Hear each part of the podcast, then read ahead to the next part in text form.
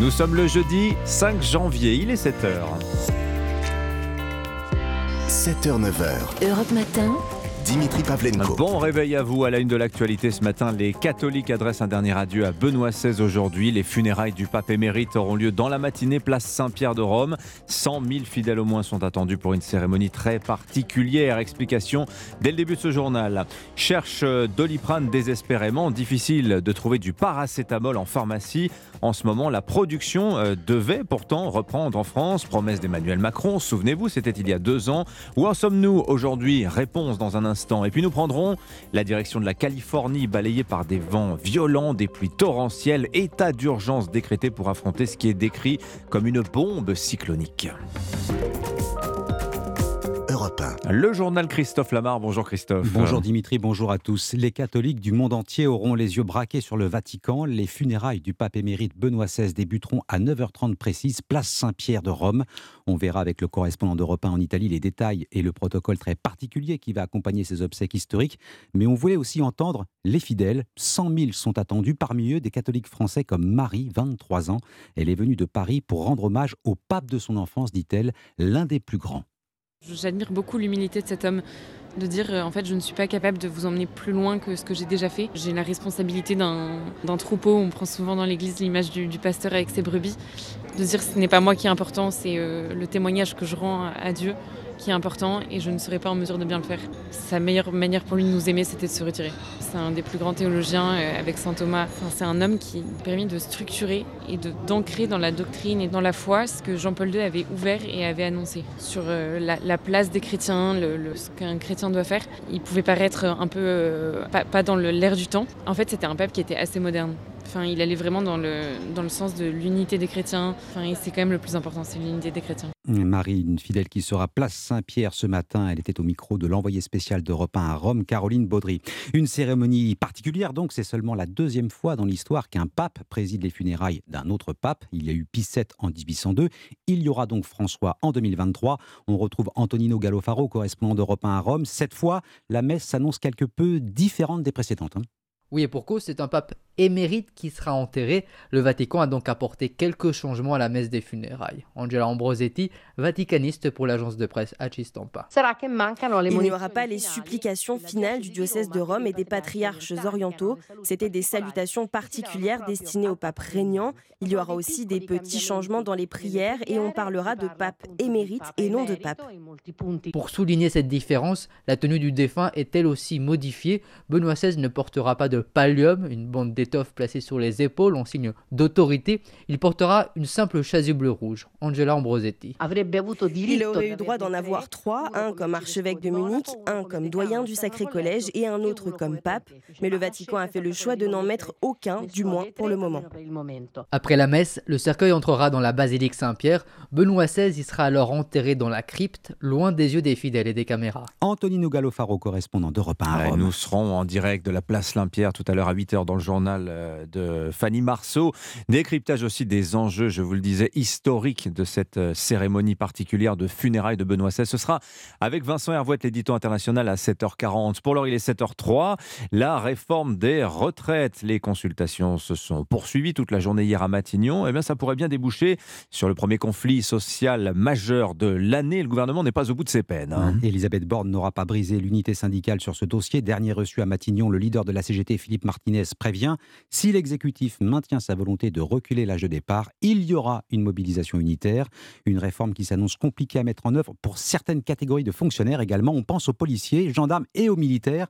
Le gouvernement marche sur des œufs, William Molinier toucher à l'une ou l'autre des forces pourrait très rapidement faire l'effet d'une boule de neige de mécontents entre les personnels du ministère de la Défense et de l'Intérieur qui s'observent tous très attentivement. Si par exemple les armées étaient épargnées par la réforme des retraites, qu'en serait-il des gendarmes qui ont eux aussi un statut militaire? Qu'en serait-il donc aussi de leurs cousins policiers qui s'attendent à être logés à la même enseigne? Or, Gérald Darmanin a déjà assuré publiquement que les policiers et les gendarmes devront travailler plus longtemps. Dans les armées, un report de deux ans ne serait pas sans conséquence sur la gestion des carrières, mais selon nos informations, cette hypothèse est considérée en interne comme acceptable. A l'inverse, les policiers ne l'entendent absolument pas de la même oreille. Les syndicats ont d'ores et déjà prévenu qu'ils se mobiliseraient en nombre et qu'ils descendraient dans la rue à un moment où justement le gouvernement aura sans doute besoin d'eux en cas de manifestation et de troubles à l'ordre public. Voilà, William Molinier du service police-justice d'Europe 1 tient alors dans la grande inquiétude sur la pérennité de notre système de retraite. Journée spéciale placement épargne sur Europe 1 en partenariat avec euh, Capital, vos placements 2023, les produits qui vont rapporter ceux à éviter. Grande explication et des conseils aussi. Vos questions, euh, vous auditeurs d'Europe 1, chez Romain Desarbres tout à l'heure dans Europe Midi. Vous n'hésitez pas à appeler le 39 21. Des experts seront là pour répondre à toutes vos questions. L'actualité à 7h05 sur Europe 1, c'est aussi après les boulangers, le tour des restaurateurs d'appeler à l'aide. Réunion cet après-midi à Bercy avec le ministre de l'économie. Ils réclament un traitement identique à leurs confrères. Le principal syndicat du secteur réclame notamment la mise en place de contrats d'énergie à tarifs réglementés. Voilà qui va apporter de l'eau au moulin des partisans d'une baisse des charges, 39,20 euros de l'heure en moyenne. C'est le coût horaire d'un salarié en France en 2020. La France se classe au cinquième rang de la main-d'œuvre la plus chère de l'Union européenne selon l'INSEE. La moyenne horaire est de 28,20 euros sur l'ensemble des pays des 27. Une mesure d'urgence pour pallier la pénurie de certains médicaments en pharmacie. L'exécutif interdit jusqu'à la fin du mois la vente en ligne de produits à base de paracétamol. Ouais, Doliprane, Efferalgan ou encore Dafalgan, conséquence d'une tension qui dure depuis plusieurs mois dans les pharmacies. Emmanuel Macron avait promis de relancer la production de paracétamol en France. Où en sommes-nous aujourd'hui? État des lieux, Baptiste Morin. Sanofi produit du doliprane en France, UPSA fabrique du dafalgan et de l'efferalgan dans l'Hexagone également, mais les deux groupes produisent ces médicaments après s'être procuré en amont le principe actif, c'est-à-dire la molécule de paracétamol. Jusqu'en 2008, Rodia fabriquait cette molécule en France. Désormais, elle vient principalement de trois pays, des États-Unis, d'Inde et surtout de Chine. C'est notamment une entreprise française qui produit du paracétamol en Chine. Le groupe Sequence, il fournit un tiers du marché mondial un quart du marché européen. Côté relocalisation, un projet existe et c'est justement Sekens qui le pilote. Une usine doit voir le jour en Isère pour produire 10 000 tonnes de paracétamol chaque année, mais annoncée pour 2023, elle ne devrait ouvrir que fin 2024 et les premières livraisons ne sont pas attendues avant fin 2025, voire même début 2026. Baptiste Morin du service économie d'Europe 1. Si vous avez une mutuelle, attendez-vous à la payer plus cher dès cette année. Hausse attendue des cotisations de 4,7% en moyenne. Les médecins libéraux, eux, comptent toujours obtenir le doublement du tarif de leur consultation, 50 euros au lieu de 25 actuellement. Ils manifesteront cet après-midi à Paris. Et enfin, on prend la direction de la Californie. Les éléments se déchaînent. On parle même de bombes cycloniques. Un état d'urgence décrété. Des trompes d'eau s'abattent depuis cette nuit, notamment autour de San Francisco. Ajoutées au vent violent, elles ont déjà provoqué des dégâts. Viva Fried, vous êtes la correspondante d'Europe 1 aux États-Unis. Oui, euh, des trompes d'eau s'abattent en ce moment même hein, sur le nord et le centre de la Californie. Euh, la région de San Francisco est particulièrement touchée, avec des vents qui dépassent les 100 km/h et des pluies diluviennes. Euh, on attend cette nuit près de 15 cm de pluie. le principal problème, c'est l'accumulation. ici, c'est la troisième tempête de cette envergure en même pas deux semaines, et elle s'abat sur une région qui jusqu'à présent était en urgence sécheresse et ravagée par des incendies. on craint donc des inondations et des éboulements de terrain. Plusieurs routes sont déjà coupées, euh, dont des autoroutes qui sont sous l'eau, et certains habitants ont été évacués par précaution. Toutes les conditions hein, sont réunies pour rendre la situation très dangereuse. Le gouverneur de Californie a d'ailleurs décrété l'état d'urgence. À San Francisco, il est déconseillé de sortir. Euh, bars et restaurants restent fermés. Des sacs de sable ont été distribués pour endiguer la montée des eaux. Et la maire de San Francisco n'a pas hésité à dire que sa ville se préparait à une guerre. Une guerre contre les éléments qui s'annonce difficile, les conditions ne devraient pas s'améliorer avant trois ou quatre jours. On reste aux États-Unis, toujours pas de speaker. Les républicains ne parviennent pas à se mettre d'accord sur le nom du prochain président de la Chambre des représentants. Débat et vote suspendu, reprise des discussions ce soir à 19h, heure de Paris. Enfin, il était très attendu par le Paris Saint-Germain. Vous entendez les acclamations à son arrivée, à sa descente de voiture. Lionel Messi accueille triomphal. Ah, une nuée d'honneur, de quoi de mieux pour commencer l'entraînement? Le champion du monde très heureux de retrouver ses coéquipiers.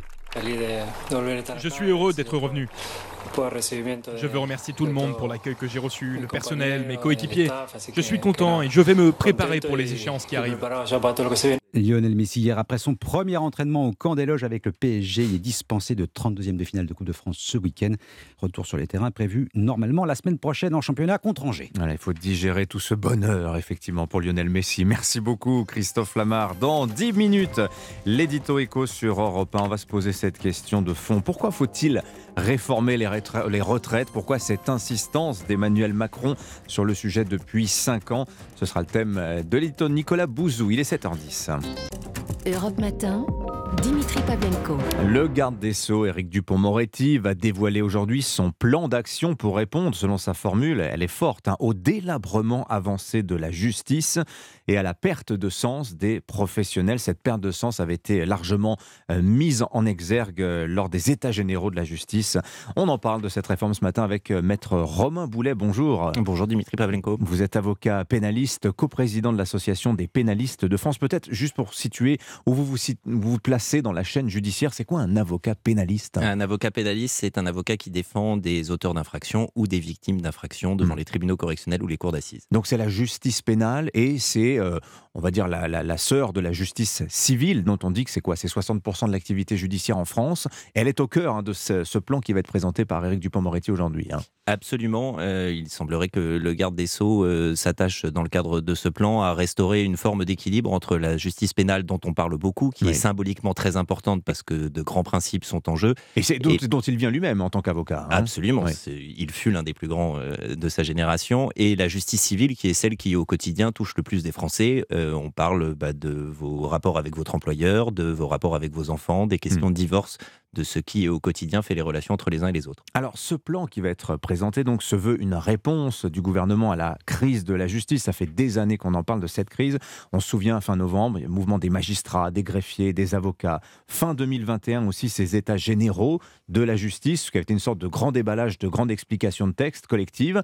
Et en juillet, un grand rapport qui avait été euh, présenté qui montrait tout ce qui n'allait pas dans la justice. Ce plan, c'est l'aboutissement finalement de toutes ces discussions, ce grand cycle de discussions, maître en tout cas, on l'espère. Euh, réjouissons-nous qu'aujourd'hui, euh, le garde des Sceaux et le gouvernement euh, prennent la mesure de la situation dans laquelle se trouve la justice. Vous le disiez mm. en introduction, l'expression est très forte dans la conclusion de ces États généraux. On parle de délabrement avancé, de la justice.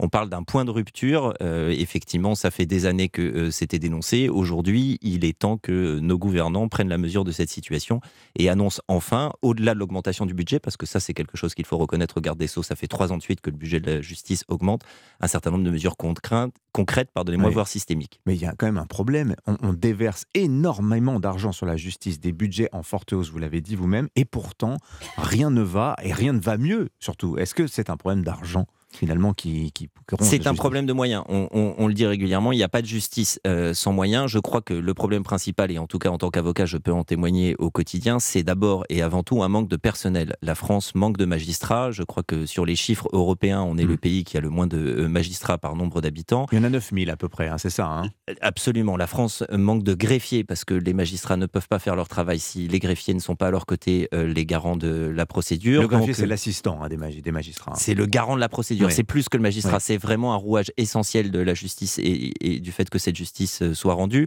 Alors, on a eu des augmentations de budget. On a l'impression qu'il y a des rustines qui sont posées à droite et à gauche, mais on parle d'un sentiment de submersion euh, chez les magistrats. En réalité, il y a des stocks de dossiers qui s'accumulent et qui ne peuvent pas sortir. Or, ces stocks de dossiers, c'est pour le justiciable des temps d'attente extrêmement longs. Aujourd'hui, avoir un jugement en matière civile ou en matière pénale. Alors en matière pénale, je peux en parler. Les gens attendent en prison dans des conditions lamentables. Euh, on, verra ça tout à l'heure. Mais vu que en matière 4 civile, ans et demi pour avoir un procès au pénal aujourd'hui. Alors en matière criminelle, oui. Aujourd'hui, vous attendez 4 ans et demi en moyenne entre le moment où le juge d'instruction a terminé son enquête et le moment où vous pouvez comparaître devant une cour d'assises. C'est évidemment effroyable pour les gens qui sont accusés. N'oublions pas que c'est également effroyable pour les victimes qui attendent euh, mm. ce procès et qui attendent de pouvoir faire condamner euh, l'auteur des agressions. En matière civile, avoir un jugement de divorce, avoir un jugement. Aujourd'hui, on dit qu'on attend près de 16 mois en première instance, encore 18 mois euh, euh, si vous faites euh, appel, voilà, il, est temps, on parle d'une réforme systémique, il faut tout reprendre de façon globale et ne plus faire ces espèces de, lois de circonstances qui viennent point par point essayer de régler des problèmes qui malheureusement sont plus globaux. Alors au chapitre des embauches, hein, il est prévu 10 000 embauches de fonctionnaires d'ici 2027, pardon, dont 1500 magistrats. voilà, parmi les, choses qui devraient être annoncées. Il est aussi question, maître Romain Boulet, de refondre le code de procédure pénale. Alors là, c'est un peu technique, mais euh, quel, quel, est l'enjeu derrière cette refonte du code? Alors, cette recodification, comme on dit. L'ensemble des participants de la chaîne judiciaire, je vais essayer de ne pas parler que euh, en, tant qu'avocat, euh, se plaignent d'une complexification croissante des règles de procédure pénale. c'est un domaine très, euh, certes technique, mais qui met en avant des principes fondamentaux. Donc il faut faire très attention. Montesquieu disait qu'on ne doit toucher aux lois euh, que la main tremblante. Et malheureusement, depuis des années, notamment au gré des faits divers, on a systématiquement un fait divers, une loi qui viendrait résoudre ce problème. Et ce que disent les enquêteurs, les magistrats, mais aussi euh, les avocats, c'est que la complexification de ce droit pénal, en réalité, mm. amène malheureusement une augmentation des délais et des mm. réponses pénales et judiciaires plus compliquées. Je vais vous demander, alors peut-être là d'être un, peu, sur un plan un peu plus politique. Euh, comment ça se fait que cette, cette procédure pénale soit alourdie? Est-ce que c'est simplement une émotivité excessive du, législateur ou bien est-ce qu'il y a une intention de pourrir le travail de la justice, euh, Maître Boulet? Alors, je crois vraiment pas qu'il y ait une intention de pourrir. On entend ça, hein. euh, de la part des magistrats notamment. Hein. Je, crois que malheureusement, du point de vue du politique, il reste encore ce réflexe démagogique de dire qu'il faut apporter une réponse au sentiment d'insécurité des Français et que la justice euh, jugement très démagogique et de café du commerce euh, euh, serait aujourd'hui trop laxiste et ne serait pas en mesure de condamner sévèrement ou d'apporter une réponse pénale suffisante à, l'ensemble des faits divers dont les Français disent souffrir. Alors, il y a une autre réforme qui vient d'entrer en vigueur. Je ne crois pas que ça fasse partie du package qui doit être présenté aujourd'hui, mais l'actualité nous conduit à en parler. C'est la généralisation des cours criminels dans chaque département. Alors, ces cours criminelles, euh, elles sont, euh, on va faire très simple, il y a, dans les cours d'assises, vous avez trois, juges professionnels et six, euh, six jurés populaires. L'idée est de simplifier la procédure avec cinq juges professionnels et plus de jurés populaires. Vous êtes assez hostile à cette réforme, vous n'êtes pas le seul. Quel est l'enjeu autour de cette généralisation des cours criminels? Alors, je suis effectivement très hostile. C'est à mon sens une réforme qui est à la fois critiquable d'un point de vue judiciaire et déplorable d'un point de vue démocratique et républicain, euh, critiquable d'un point de vue judiciaire. Vous l'avez dit, aujourd'hui, euh, la Cour d'assises, c'est l'institution qui juge les crimes. On a décidé d'instaurer pour les crimes punis de 15 à 20 ans, c'est-à-dire essentiellement les viols, mmh euh, mais aussi certains vols à main armée ou, certains faits de torture et d'actes de barbarie, d'instituer cette Cour qui serait uniquement composée de magistrats professionnels. Mmh. Concrètement, ça veut dire que euh, pour ce qui est aujourd'hui, ce qui fait euh, l'essence du, on va dire, euh, du débat judiciaire au sein de la société, la question des crimes sexuels, on extrait le juré populaire, qui était pourtant une garantie d'abord d'une justice mmh. rendue qui savait prendre son temps certes une, justice luxueuse, mais c'est une justice qui donnait satisfaction à, l'ensemble des intervenants. On retire donc l'intervention euh, des jurés populaires dans euh, le cadre de ces procédures, et ça me semble démocratiquement euh, une vraie problématique parce que c'était le dernier lien qui existait entre les citoyens et la justice, et systématiquement les jurés rendu au nom du peuple français, hein, on rappelle, hein. qui est toujours rendu au nom du peuple français, mais sans le peuple français.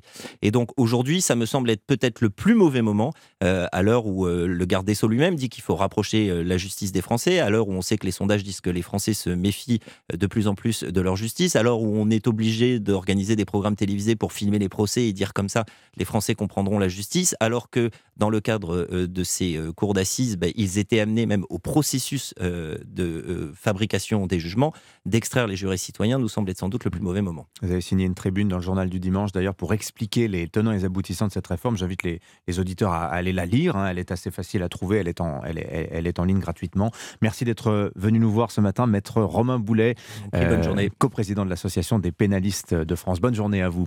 Il est 7h21. Allez, place à l'édito écho sur Europe 1. Bonjour Nicolas Bouzou. Bonjour à tous. Alors ce matin, vous vous coltez à une question qui est finalement assez peu posée. Euh, pourquoi faut-il réformer les retraites une fois de plus, Nicolas? Non mais c'est vrai qu'il y a un manque de clarté hein, sur les objectifs de cette réforme et ce manque de clarté génère de la confusion. Alors le président de la République explique que c'est pour travailler plus, les parlementaires de la majorité que c'est pour équilibrer le système de retraite, pour le financer, d'autres nous disent qu'il s'agit de dégager des marges de manœuvre financières pour investir dans d'autres domaines que les retraites. Alors on, va regarder un peu ces, arguments. C'est vrai que le système de retraite est un peu déséquilibré financièrement. Alors il ne l'était pas en, 2022 mais il le sera euh, à partir de, 2023, hein, c'est ce que nous dit le Conseil d'orientation des retraites, et il sera déséquilibré jusqu'en 2039, quel que soit le scénario euh, économique. J'ajoute qu'une partie de ce déficit est masquée par le fait que l'État surcotise hein, pour les retraites des fonctionnaires, qui sont donc en partie financés par les contribuables. Il y a donc bien un sujet de financement, mais pour être tout à fait rigoureux, il est gérable. Ce que je veux dire, c'est que euh, avec le plein emploi, si jamais on l'atteint, bon, c'est possible, et en augmentant légèrement les cotisations, on peut équilibrer le système sans aller jusqu'à un mm. âge de départ de 64 ou 65 ans. Je dis pas que je partage cette option, mais voilà, honnêtement, elle se tient. Donc, Elisabeth Borne nous explique mardi qu'en fait, il faut réformer pour rééquilibrer le système, et vous, vous nous dites que la vraie raison de la réforme est ailleurs. Elle est où alors je crois, que pour, je crois que pour comprendre, il faut sortir du champ de la sécurité sociale. Regardez ce qui se passe avec les boulangers. On les aide financièrement, on a raison, et pas seulement. Ce sera peut-être le cas des restaurateurs qui vont être reçus à Bercy euh, aujourd'hui. Notre économie, elle est secouée depuis trois ans par des chocs ultra violents. La pandémie, euh, la, guerre. On, est entré dans un espèce de quoi qu'il en coûte chronique. L'État doit en permanence aider les uns et les autres, et ça coûte évidemment très cher aux finances publiques. Et donc pour débloquer de l'argent en urgence comme ça, il faut faire des économies ailleurs et donc sur la retraite. C'est ça la ah logique? Oui, et eh oui c'est bien ça. Il faut travailler plus, comme le dit le président de la République, et il faut faire des économies. Il faut les deux. Hein. La contrepartie de ces protections nécessaires et coûteuses, euh, bah, ce sont notamment des économies sur les retraites. Alors, euh, idéalement, il faudrait en faire aussi dans d'autres domaines, hein, euh, notamment l'organisation de l'État. Mais disons que la réforme des retraites est à peu près bien Elle peut rapporter de l'argent. Et ces réformes, elles sont le prix à payer pour la protection de notre nation. Et donc, la réforme des retraites, proposée par le président de la République, elle me semble absolument indispensable. Donc, pour aider les boulangers, il faut accepter de travailler trois ans de plus sans gain de pouvoir d'achat politiquement, ça va pas être facile à vendre tout ça. Hein. Merci beaucoup. Je ne vous le fais pas dire. Merci beaucoup, Nicolas Bouzou. Il est 7h23. Europe Matin. L'essentiel de l'actualité sur Europe 1. Alban Le Prince, c'est le journal permanent. Le gouvernement a répondu aux demandes des syndicats réformistes en mettant en place notamment un index sur la place des seniors dans les entreprises. C'est ce qu'assure Olivier Dussopt, le ministre du Travail, dans les colonnes du Parisien ce matin, après deux jours de consultation à Matignon sur la réforme des retraites avec les partenaires sociaux. L'autre dossier explosif, les prix de l'énergie, après avoir annoncé des mesures pour les boulangers autour des restaurateurs d'être reçus par Bruno le Maire, le ministre de l'économie. Le rendez-vous est fixé à 17h. Après dix jours de grève, les médecins dans la rue aujourd'hui. Grande manifestation des libéraux à Paris. Ils réclament le doublement du prix de la consultation pour la faire passer de 25 à 50 euros. Et puis c'est un colis un peu spécial qui va arriver à l'Elysée. L'ex-chef de l'agence spatiale russe a assuré hier avoir euh, envoyé à Emmanuel Macron l'obus de canon César qui l'aurait blessé sur le front en Ukraine. Cet adversaire, c'est le monde de la finance. Colonna n'était pas armé, il n'a pas opposé de résistance. C'est bien elle qui a écrit Omar m'a tué. Voici les Rolling Stones. 7h23, c'est l'heure de votre plongée quotidienne dans la boîte à souvenirs d'Europe 1. Bonjour Lord d'Autriche. Bonjour Dimitri, bonjour à tous. Aujourd'hui, on lui à Rome les obsèques de Benoît XVI. Alors réputé conservateur, ce fut pourtant un pape révolutionnaire puisqu'il est le, le seul à avoir démissionné de son pontificat. Vous revenez, lors sur le 11 février 2013, le jour où Benoît XVI renonce à sa charge. Oui, Benoît XVI invoque son grand âge et le manque de force. C'est la fin de l'ère Benoît XVI commencé huit ans plus tôt, en 2005. Réaction de Français au moment de son élection. Je suis content que ce soit lui parce qu'il est tout à fait dans la droite ligne de Jean-Paul II pratiquement, on est sûr que l'héritage de Jean-Paul II est assuré avec le cardinal Ratzinger. Le cardinal Ratzinger n'est pas considéré comme un progressiste, mais comme un homme très attaché à la tradition. Et dans ses premiers mots de pape en avril 2005, il se définit en simple travailleur. Les cardinaux m'ont élu, moi, le simple et humble ouvrier de la vigne du Seigneur. Le monde va apprendre à le découvrir. Il est en particulier le premier pape à s'engager auprès des victimes de violences sexuelles commises par des clercs et il aborde directement le sujet de la pédophilie dans l'Église en 2010. L'Église a un profond besoin de réapprendre la pénitence, d'accepter la purification, mais aussi la nécessité de justice.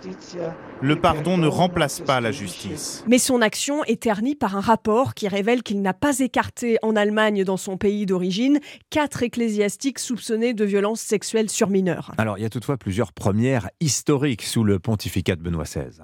Oui, en 2006, il écarte pour violence sexuelle un influent prêtre mexicain, fondateur des Légionnaires du Christ, longtemps érigé en modèle par Jean-Paul II. Sa volonté de nettoyer l'Église aboutira au renvoi de 400 prêtres sous son pontificat. Et en 2013, donc, Benoît XVI annonce en latin qu'il renonce à sa charge. Analyse sur Europe 1 du journaliste de la Croix, Frédéric Mounier. C'était quelque chose dont nous parlions entre nous ici, les observateurs de la scène vaticane. Il y avait cette phrase dans le livre de Benoît qui disait que peut-être un jour, on a eu le sentiment qu'à la fin de l'année dernière, cet homme âgé mettait ses affaires en ordre. Benoît XVI choisit de s'effacer. Il restera le pape de la purification, purification de l'Église sur le sujet des abus sexuels et purification aussi des finances de l'Église. Et ça, c'est important aussi. Merci beaucoup, Lord d'Autriche, pour ce bain de mémoire grâce aux archives sonores d'Europe 1. Je vous rappelle qu'à 8h15, euh, Cynthia Fleury, la philosophe, euh, sera l'invitée de Sonia Mabrouk. Elle euh, nous expliquera et nous aidera à décortiquer cette polycrise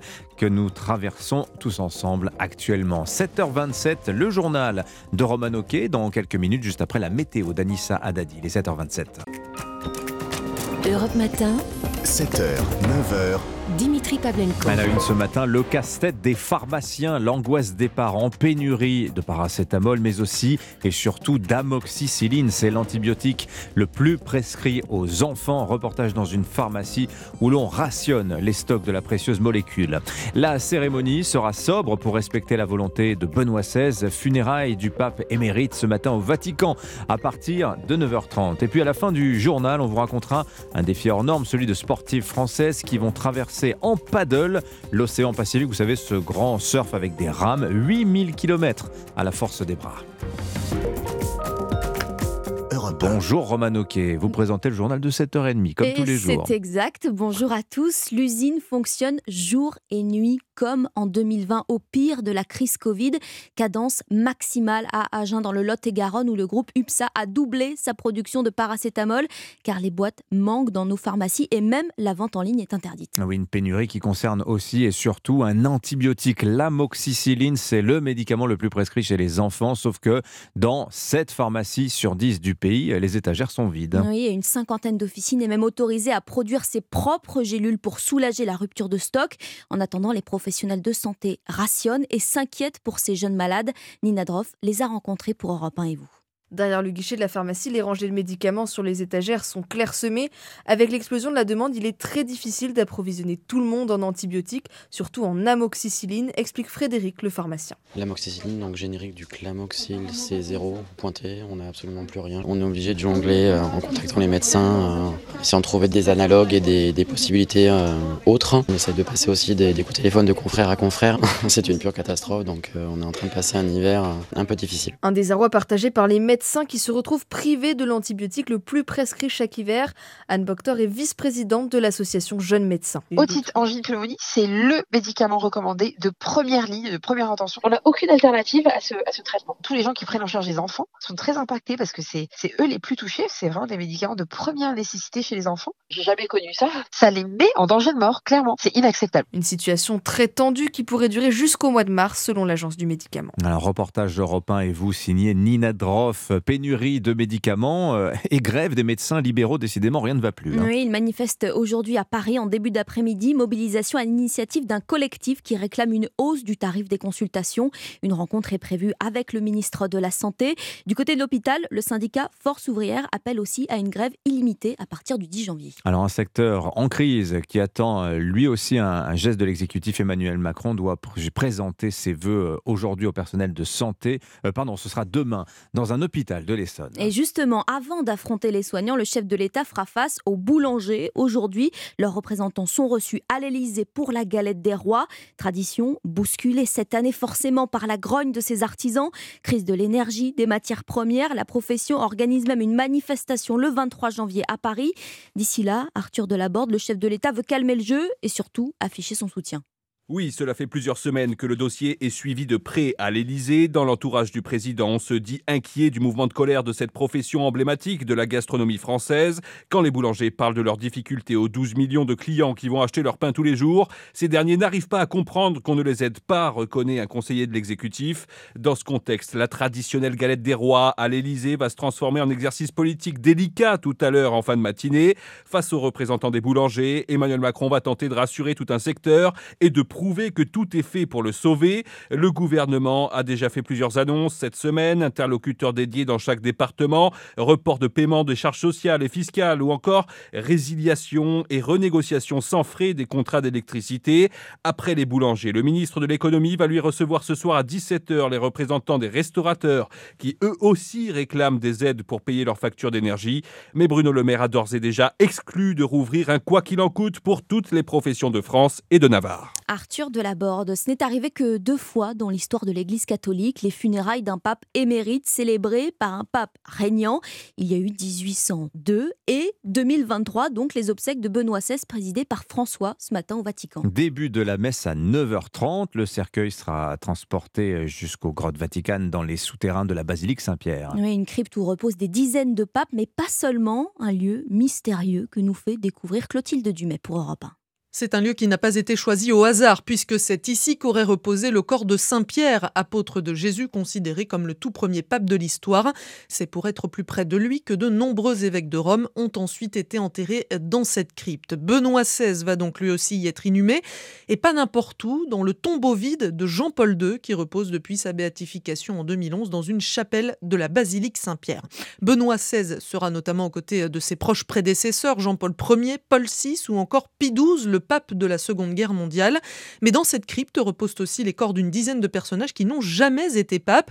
Les trois derniers Stuart, prétendants catholiques au trône britannique, ou encore les reines Christine de Suède et Charlotte de Chypre.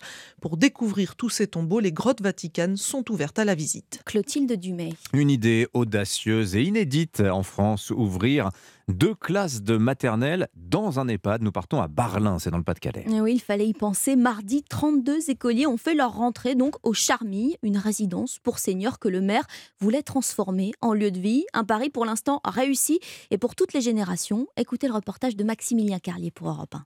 À la sortie des classes, Mathéis raconte à sa maman comment s'est passé son premier jour à l'école dans un EHPAD. Vous avez vu les personnes âgées? Oui, avait un papy en fauteuil roulant. En fauteuil roulant? Des écoliers et parents d'élèves plutôt satisfaits. Ça change, ça fait un peu de nouveauté pour les enfants. 32 élèves sont accueillis dans cette maison de retraite.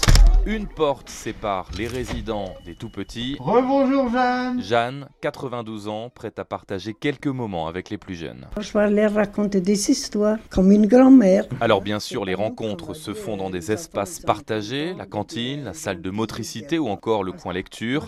Christelle Sénéchal, directrice de l'EHPAD. Ici, c'est leur maison. On fait entrer des gens de l'extérieur chez eux. Donc certains sont très réfractaires, oui. Qu'est-ce qu'ils vous ont dit Ils avaient peur de perdre leur tranquillité. Car certains n'ont pas l'habitude de cette jeunesse, insiste-t-elle. Pourtant, ce lien avec les enfants, ce bien vieillir, est très important selon elle, surtout après deux années de Covid. Le reportage de Maximilien Carlier, correspondant d'Europe 1 dans le Nord. Tiens, Dimitri, est-ce que vous avez déjà fait du paddle? Oh, oui, oui, oui, oui. Oui, oui, oui. Bon, enfin, j'ai surtout tombé du paddle. Voilà, en fait, ouais. voilà, c'est là où je voulais en venir. On Alors, a les photos. On a les photos qu'on va mettre sur europe1.fr, bien évidemment. Alors, pour rappel, hein, c'est un sport aquatique où l'on se tient debout sur une planche, on avance avec une rame. Si vous êtes comme Dimitri, eh ben, vous tombez souvent, très souvent même. Bon, en tout cas, rien à voir avec l'incroyable projet de ces six athlètes françaises. Tenez-vous bien, six femmes parties hier soir de Lima au Pérou pour traverser l'océan Pacifique en paddle, tout Elles- simplement. Elles sont toutes sur le même paddle ou... Elles se relaient justement, c'est ce que va nous expliquer Ah, Axel C'est un grand paddle alors. Ouais, non, elles se relaient au fur et à mesure. Il y a une équipe qui les suit Ah. et elles tournent, vu qu'elles sont six. Au total, 8000 km en trois mois à la force des bras. Un relais au profit des enfants malades du cancer. Défi hors norme, hein, Axel May. Oui, elles s'appellent Stéphanie, Alexandra, Emmanuel, Marie, Margot et Itziar, une espagnole. Elles ont chacune, pour reprendre leur expression, essuyé les tempêtes personnelles, maladie, deuil, inceste. Et toutes les six expliquent que le sport les a sauvées. Alors hier soir, en s'élançant dans ce défi fou, il y avait de l'émotion, raconte Stéphanie Barnex, 46 ans, 4 cancers du sein vaincus et qui est à l'origine du projet. Beaucoup d'émotions, bien sûr, parce qu'on part euh, en autarcie, là, euh, coupé du monde pendant trois mois. Mais on est prête et j'ai l'impression qu'on a vraiment envie d'y aller. Et l'ambiance est, super à bord du, bateau, donc euh, beaucoup de sérénité aussi. Sportifs confirmés, spécialisés dans le sauvetage côtier, ces six femmes vont se relayer toutes les heures à bord de leur planche de type paddle, ramant à la seule force des bras, de jour comme de nuit, suivis par un bateau d'assistance, environ 8000 km jusqu'en Polynésie, qu'elles espèrent atteindre en moins de 90 jours. Le récit d'Axel Maire, respect tout simplement. Une cagnotte a été ouverte en ligne pour ceux qui veulent contribuer à cette aventure. Merci. Extraordinaire. Voilà, et puis un jour on fera le paddle européen et on fera pareil. Oui, Non, voilà, bah, on fera pas 8000 km, Dimitri, hein, non, je vous non, l'assure. hein, non, le lac, le euh, lac d'Annecy sera très bien. Oula, et encore. Merci. Oula. Merci beaucoup Roman Oquet. C'était votre journal, on vous retrouve à 9h dans un instant sur Europe 1, il- les funérailles de Benoît XVI. Aujourd'hui, par-delà la cérémonie, il y a des enjeux historiques qui se jouent aujourd'hui au Vatican. Vincent Hervouet, heureusement, est là pour nous éclairer. À tout de suite. Europe Matin, Dimitri Pavlenko. Un manga et Jane Birkin, et non pas un manga sur Jane Birkin dans votre page culture, dans un instant sur Europe 1. Bonjour Sébastien Bonjour Borjona. Dimitri, on va évoquer le folklore japonais du XVIIIe siècle, parce qu'il n'y a pas d'heure pour évoquer le folklore japonais du XVIIIe siècle. C'est un monstre qui s'appelle le kappa. Oui. Et c'est vous allez nous dé- décrire à quoi ça ressemble un Oui. kappa. Et Marie Jiquel est là. Jane Birkin, c'est vous. Et oui, un monstre de la musique, euh, Jane Birkin, vu par son frère Andrew Birkin. C'était la galerie de l'instant. On en parle dans quelques minutes. Allez, à tout de suite. Mais d'abord, Vincent Hervouette, l'édito international sur Europe 1. Bonjour Vincent. Bonjour Dimitri, bonjour à tous. Vous vous penchez ce matin sur les obsèques de Benoît XVI. Oui, c'est historique. Pour la première fois, euh, on enterre un pape sans s'interroger sur le successeur. Il est déjà là, c'est même lui qui préside la cérémonie. En général, quand le pape disparaît, le monde catholique plonge dans le deuil, mais aussi dans une forme d'angoisse qui va le remplacer. Il y a un suspense, une espérance. On spécule sur les papabilés, on dit à peu près n'importe quoi. On observe les cardinaux qui ont rallié le Vatican tout à fait cessante et qu'on va enfermer dans la chapelle Sixtine. On assiste à l'histoire en train de s'écrire. Et bien ce matin, rien de tout ça. C'est pourtant un pape qu'on enterre, c'est marqué dessus. Il porte la soutane blanche et la chasuble rouge, la mitre blanche à filets d'or, typique du deuil papal. Et puis le peuple chrétien est là, devant sa dépouille. 200 000 pèlerins ont défilé depuis lundi, des familles, tous les âges, tous les milieux. On se dit l'Église n'est pas morte en Europe, mais la disparition de Benoît XVI, c'est une bougie qu'on souffle, pas une guerre de succession, aucun enjeu politique, du moins pas au premier regard. En tout cas, c'est sûr, on va comparer avec euh, les funérailles de Jean-Paul II. Ça remonte à 2005. hein. Rappelez-vous les grandes semondes venues de partout comme des rois mages, le million de pèlerins qui décrètent la- à la fin de la cérémonie Jean-Paul II euh, Sancto Subito. C'était un triomphe, la canonisation du héros chrétien, les adieux à une star qui avait fait tomber le mur et qui avait donné une leçon de courage jusqu'au bout, cloué à son fauteuil roulant comme son maître à la croix. Benoît XVI était son conseiller le plus proche, dans une intimité intellectuelle absolue, mais rien à voir pour le caractère. Quand Benoît XVI a senti ses forces l'abandonner, quand il s'est rendu compte qu'il n'arrivait plus à gouverner l'état profond, ce pape, isolé dans la jungle de marbre qu'est la curie, combattu par les médias, trahi par les clercs, n'a pas voulu faire comme Jean-Paul II. Il s'est humilié en laissant la place à un autre. Ce n'est plus le héros, c'est le martyr, lui aussi prophétique. Il a remis son pouvoir, il s'est retiré du monde, on ne l'a plus vu, sauf quand cela convenait à François de se montrer à ses côtés. Le pape émérite a obéi au pape régnant, quoi qu'il ait pensé. Mais quoi qu'il ait pensé, sa renonciation, euh, c'est un acte qui fut lourd de conséquences. hein. Il est révolutionnaire, il enclenche la sécularisation de la papauté. Ça convient très bien à François qui a refusé d'occuper les appartements du Vatican et qui néglige délibérément nombre de coutumes. Mais désormais, on guette les signes de fatigue du souverain pontife. Quand il vieillira, la curie s'impatientera. On sait qu'il veut tenir jusqu'à la fin du synode en 2024, mais on n'imagine pas qu'il règne jusqu'à sa mort comme Élisabeth II. En ce sens, et comme l'annonçait la prophétie de Malachie au Moyen Âge, Benoît est bien le 111e et dernier à représenter la figure du pape telle que nous l'avons connue. C'est historique et c'est ce matin à Rome. Merci pour votre regard, Vincent Hervouette. Nous voilà armés pour cette, cette cérémonie qui démarre à partir de 9h30. Ce sera à vivre évidemment sur Europe 1. 7h46. Europe Matin. Place à la culture, Sébastien Bordonna. On parle bande dessinée avec vous. Aujourd'hui, vous avez choisi un manga, ça s'appelle Paka. Euh, P-A-2-K-A, une histoire sur fond de triangle amoureux. Oui, Paka, alors rien à voir avec euh, Envie d'un plan love en Paka. hein. Là, c'est un jeu de mots japonais. Paka, c'est une référence à kappa. Alors il faut savoir que le kappa est très populaire dans le folklore japonais et ce depuis le XVIIIe siècle. C'est un petit être légendaire et qui ressemble à une tortue lézard qui aurait un bec. Il se tient debout, il fait 30 cm de haut, d'un naturel farceur. Il quitte les étangs pour entrer par effraction chez vous, vous vole de la nourriture, aime regarder sous les kimonos, ils ont des gaz tonitruants, mais attention, ils peuvent aussi être cruels car il leur arrive de noyer des enfants pour les manger. Bon, en général, ils mangent plutôt du concombre. On sait tout ça parce que Okusai, l'inventeur du manga, il a beaucoup dessiné les kappas. En fait, encore aujourd'hui, les, parents japonais, quand il y a un étang, au lieu de dire aux, enfants va pas jouer trop près du bord, eh ben, ils disent attention aux kappas.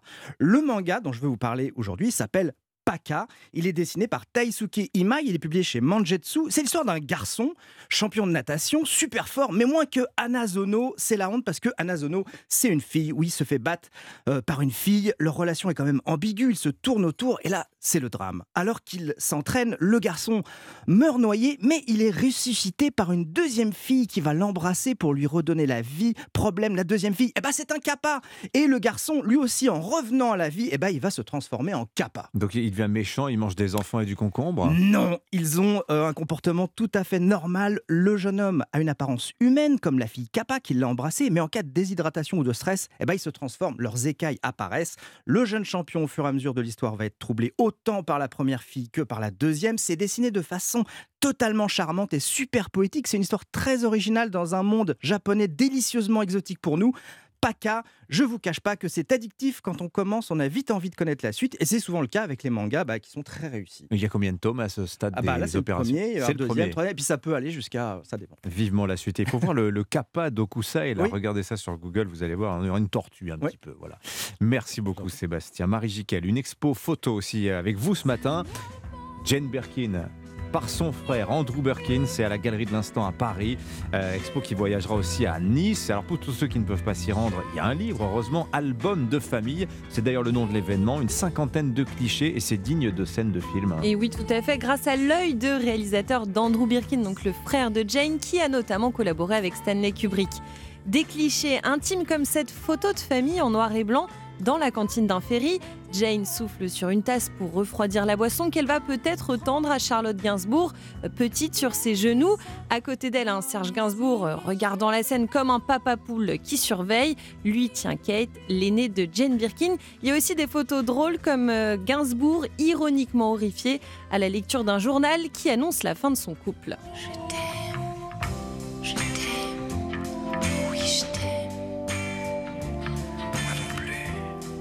des clichés d'amoureux euh, viennent euh, taire les rumeurs des tabloïds. Hein. Oui, des premiers moments à deux, Gainsbourg-Birkin qui se promènent à Oxford, au cliché avec les enfants des années plus tard, comme cette photo de Charlotte maquillée et coiffée par sa sœur Kate, des tirages touchants qui ressemblent à des déclarations d'amour et qui nous permettent de pénétrer un peu dans leur, dans leur quotidien.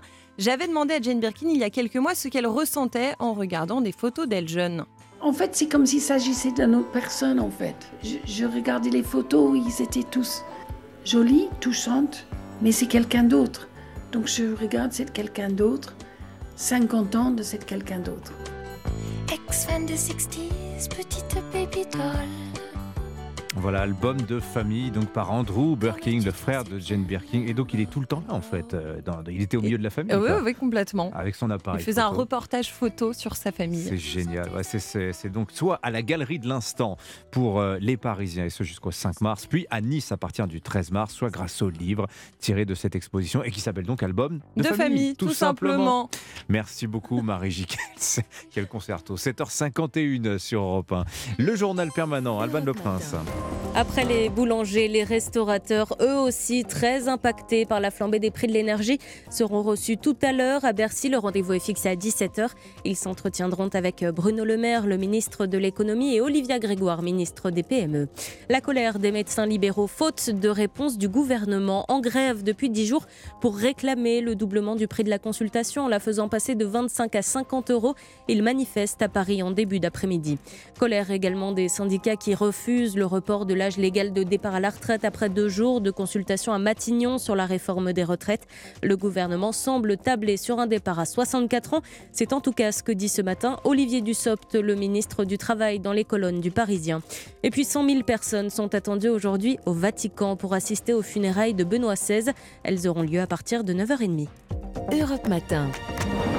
7h, 9h, Dimitri Pavlenko. Place à l'édito politique sur Europe 1. Bonjour Alexis Brézet. Bonjour Dimitri, bonjour à tous. Du Figaro. Alexis, une fois n'est pas coutume, vous avez choisi ce matin, pour un peu nous sortir hein, de la réforme des retraites, de vous intéresser à une initiative locale que vous voudriez saluer, bon, à votre manière. Hein. Et Eh oui, Dimitri, dans le cadre des résolutions de nouvelle année, j'ai décidé d'écouter le président de la République et de suivre ses conseils lorsqu'il nous demande de résister, je cite, à la conjuration des esprits tristes et de penser printemps. Et donc, pour penser printemps, et en plein hiver, avouez que c'est méritoire, je voudrais mettre en, lumière l'initiative remarquable d'un élu local jusqu'ici peu connu, mais qui mérite de l'être. Il s'agit de Bertrand Kern, maire socialiste de Pantin, en Seine-Saint-Denis, qui a décidé, tout seul, sans consulter personne, de féminiser le nom de sa ville et de la rebaptiser Pantine, Pantin, Pantine, voyez l'astuce. Alors, pourquoi fait-il cela Vous l'avez compris, pour interpeller sur les inégalités hommes-femmes, pardon, pardon, femmes-hommes, et manifester l'engagement de toute la ville de Pantin, pardon, de Pantine, en faveur de cette noble cause. Alors, M. Kern aurait pu bêtement céder son fauteuil de maire à une femme, après tout, mais non, il a préféré cette géniale opération de transgenrisation municipale, qui est réversible, je le précise, puisque dans un an, Pantine redeviendra Pantin. Alors bon, vous savez comment sont les gens, toujours à ricaner, à salir les plus belles idées.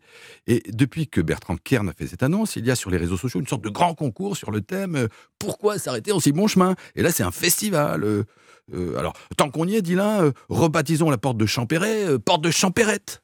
Ici les Moulineaux, ici les Moulinettes. Lyon, la ville de Lyon, Lyon. Lille, la ville de Lille, L'Aile, et j'en passe, hein, et des plus aigriardes sur la ville de Mâcon. Mâcon, vous y êtes Euh, Ou de Juan-les-Pins. Euh, je vous laisse réfléchir. Bon, attention, on va, on va déraper là. Euh, vous avez raison, vous avez raison. Euh, arrêtons la plaisanterie parce que tout ci est vraiment trop déprimant. Il y a eu la féminisation des professions qui nous a donné l'élégant auteureux et la délicieuse écrivaine. Il y a eu la féminisation de l'orthographe avec la fameuse écriture inclusive, officiellement interdite par Édouard Philippe et Jean-Michel Blanquer, mais plus que jamais en vigueur euh, dans les écoles, euh, les universités, dans toutes les municipalités écologistes et jusque sur les plaques de marbre apposées dans les couloirs de la ville de Paris. Et alors maintenant, on a la féminisation des noms de villes. Chaque fois, on se dit qu'on touche le fond et chaque fois, on descend un peu plus bas. Il n'y a pas de quoi non plus en faire un drame, Alexis, franchement. hein. Bah, euh, comment vous dire Je suis pas sûr au fond que ce soit si anodin. Euh, alors bien sûr, on a envie d'en rire. euh, le dégenrage des barbecues, bon, les toilettes neutres, euh, l'emoji de l'homme enceint, les cours de danse à Sciences Po, les journées du matrimoine, parce qu'il ne faut plus dire patrimoine, la devise républicaine transformée en liberté, égalité, sororité. Tout ça, c'est tellement bête, tellement, tel- tellement grotesque. Mais derrière tout ce fatras, il y a une idéologie. L'idéologie du genre qui progresse et qui s'installe.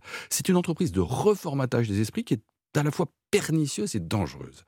Elle est pernicieuse philosophiquement parce que en sacrifiant l'évidence de la différence biologique des sexes, elle sape les fondements élémentaires de toute société humaine et elle donne au caprice de l'identité un pouvoir tyrannique et destructeur.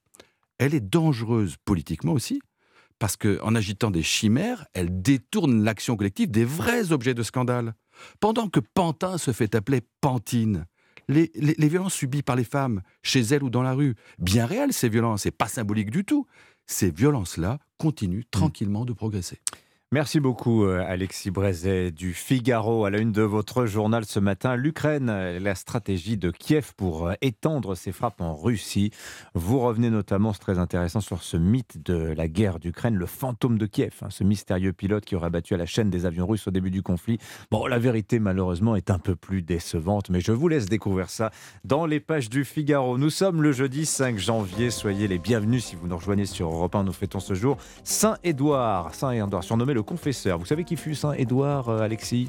Euh, non, pas, vous allez me le dire. Eh ben, dernier roi d'Angleterre avant la conquête des Normands par Guillaume le Conquérant en 1066. Excusez du peu, roi et saint, joli CV. Cynthia Fleury, la philosophe, professeure titulaire de la chaire Humanité et Santé du Conservatoire national des arts et métiers, sera ce matin à 8h15 l'invitée de Sonia Mabrouk. Avec elle, on, on- on reviendra sur cette tempête sous 68 millions de crânes. Comment ça se passe en ce moment pour les, dans la tête des Français à l'heure de la polycrise, comme l'appelle Emmanuel Macron Ça s'annonce passionnant. Le journal de 8h arrive dans un instant sur Europe 1, juste après la météo d'Anissa Haddadi. Il est 7h56. Bon réveil à vous, nous sommes le jeudi 5 janvier. 7h-9h. Europe Matin. Dimitri Pavlenko. Et à la une, nous prenons tout de suite la direction de Rome. Caroline Baudry, place Saint-Pierre pour Europe 1, où démarre dans une heure et demie les obsèques de Benoît XVI, cérémonie euh, présidée par le pape François lui-même. Les catholiques français ont fait le déplacement en masse, vous les entendrez. La réforme des retraites, c'est bien parti pour un âge de départ repoussé à 64 ans. Selon plusieurs sources, les syndicats n'en veulent pas et promettent un mois de janvier brûlant. Ils l'ont fait savoir à Elisabeth Borne. Le gouvernement qui n'a pas réussi à déminer la colère non plus des boulangers face à l'augmentation des prix de l'énergie. Reportage dans le Nord où un boulanger lui a décidé de fermer 5 jours par semaine pour faire des économies. Et puis nous irons aux États-Unis, toujours pas de nouveau président à la Chambre des représentants. La crise s'envenime au sein du Parti républicain. À 8h13, votre invité ce matin, Sonia Mabrouk, bonjour. Bonjour Dimitri, bonjour à tous. Crise énergétique, inflation, guerre en Ukraine, crise sanitaire qui n'en finit pas. C'est une succession de chocs qui nous laisse démunis. Alors pour mieux comprendre ce qui nous arrive, une philosophe et une psychanalyste de renom et de raison, Cynthia Fleury pour l'interview. À tout à l'heure. Mais d'abord le journal Fanny Marceau. Bonjour Fanny. Bonjour Dimitri, bonjour à tous. L'adieu à Benoît XVI aujourd'hui. Les funérailles du pape émérite auront lieu ce matin dès 9h30 sur la place Saint-Pierre. Cérémonie célébrée par le pape François. Emmanuel Macron ne fait pas le déplacement. Il envoie son ministre de l'Intérieur et des Cultes, Gérald Darmanin, comme Europe 1 vous l'a révélé cette semaine. Caroline Baudry, vous êtes notre envoyée spéciale à Rome. Vous êtes installée sur ce qu'on appelle le bras de Charlemagne. C'est tout en haut des colonnes de la place Saint-Pierre et vous avez une vue imprenable. Oui, je dirais même à couper le souffle, Fanny. À ma gauche, les balcons de la basilique Saint-Pierre. À ma droite, le sommet de la célèbre obélisque que les fidèles contournent. Ils passent devant les fontaines pour s'installer sur les chaises dans la lumière dorée. Le corps de Benoît XVI sortira de la cathédrale peu avant 9h. Son cercueil, fermé, sera posé devant l'autel. Le pape François y célébrera une messe d'une heure trente, entourée de 120 cardinaux, 400 évêques et 4000 prêtres. Alors Caroline, vous avez croisé sur place, place Saint-Pierre, plusieurs centaines de catholiques français qui ont fait le déplacement. Oui, Espérance, par exemple, 27 ans, elle vient de Paris, est venue seule pour assister, émue à cette célébration historique. Pour ma vie, ce sera certainement un moment important. C'est le premier pape dont j'ai vraiment lu les écrits, et puis pour moi, son, son visage, c'était un peu le, le reflet peut-être de, de, de, la bonté de Dieu. Ça fait du bien de, de voir qu'on qu est nombreux et qu'on partage des choses. Notre époque, on a l'impression qu'il y a beaucoup de divisions un peu partout. Parfois, ça fait du bien de, célébrer l'unité. Et après la messe, le corps de Benoît XVI entrera dans la basilique et loin des caméras et des yeux des fidèles, il sera enterré, placé dans la crypte à 3 mètres de profondeur, dans le tombeau dans lequel a reposé Jean-Paul II, son successeur. Caroline Baudry, envoyée spéciale d'Europe 1 au Vatican. Et qu'on retrouvera toute la journée pour suivre ces funérailles exceptionnelles. Il est 8h03 sur Europe 1. Retour en France. Alors 64, 65 ans, l'âge légal de départ à la retraite fait encore débat, mais pour les syndicats, hein, quel que soit le choix du gouvernement, ce sera non. Et les consultations menées ces deux derniers jours par Elisabeth Borne n'y ont rien changé. Mais alors à quoi ont servi ces entretiens? Une chose est sûre, Barthélémy Philippe, on semble y voir un petit peu plus clair sur les intentions du gouvernement. Oui, même si les arbitrages définitifs sont attendus mardi avec la présentation du projet de loi, un scénario tient la corde. Selon plusieurs syndicats, le gouvernement aurait abandonné le report de l'âge légal à 65 ans et l'alternative, justement, Cyril Chabagnier, le patron de la CFTC, en a parlé dans Europe Soir hier. Il y aura une mesure d'âge et a priori, pas beaucoup de suspense, ça sera 64 ans avec l'accélération de la loi Touraine. La loi Touraine, déjà en vigueur, doit allonger à 43 années la durée de cotisation pour une retraite à taux plein d'ici 2035. L'échéance devrait donc arriver plus tôt que prévu, mais pour les syndicats de salariés, peu importe, ils rejettent tout report d'âge et promettent au gouvernement un mois de janvier très chaud à l'image du patron de la CGT, Philippe Martinez. On est tous déterminés à ce que cette loi ne passe pas. Et donc tout le monde a évoqué qu'il y aurait des mobilisations très rapidement durant le mois de janvier. Prochain rendez-vous mardi pour la présentation officielle de la réforme. Barthélémy Philippe du service économie d'Europe 1. Ce matin dans le Parisien, aujourd'hui en France, le ministre du Travail, Olivier Dussopt, confirme la méthode. Cette réforme des retraites devrait passer par un projet de loi de finances rectificatif de la sécurité sociale. Notre objectif, dit-il, n'est pas de recourir au 49.3, mais de construire une majorité. Difficile de trouver des alliés quand la grogne sociale revient. Mobilisation annoncée sur les retraites, manifestation également toujours en cours hein, des médecins libéraux. Et ils réclament la hausse du prix de la consultation de base de 25 à 50 euros. Selon le collectif Médecins pour demain, qui sera reçu dans l'après-midi par le ministre de la Santé, 70% des professionnels étaient en grève la semaine dernière.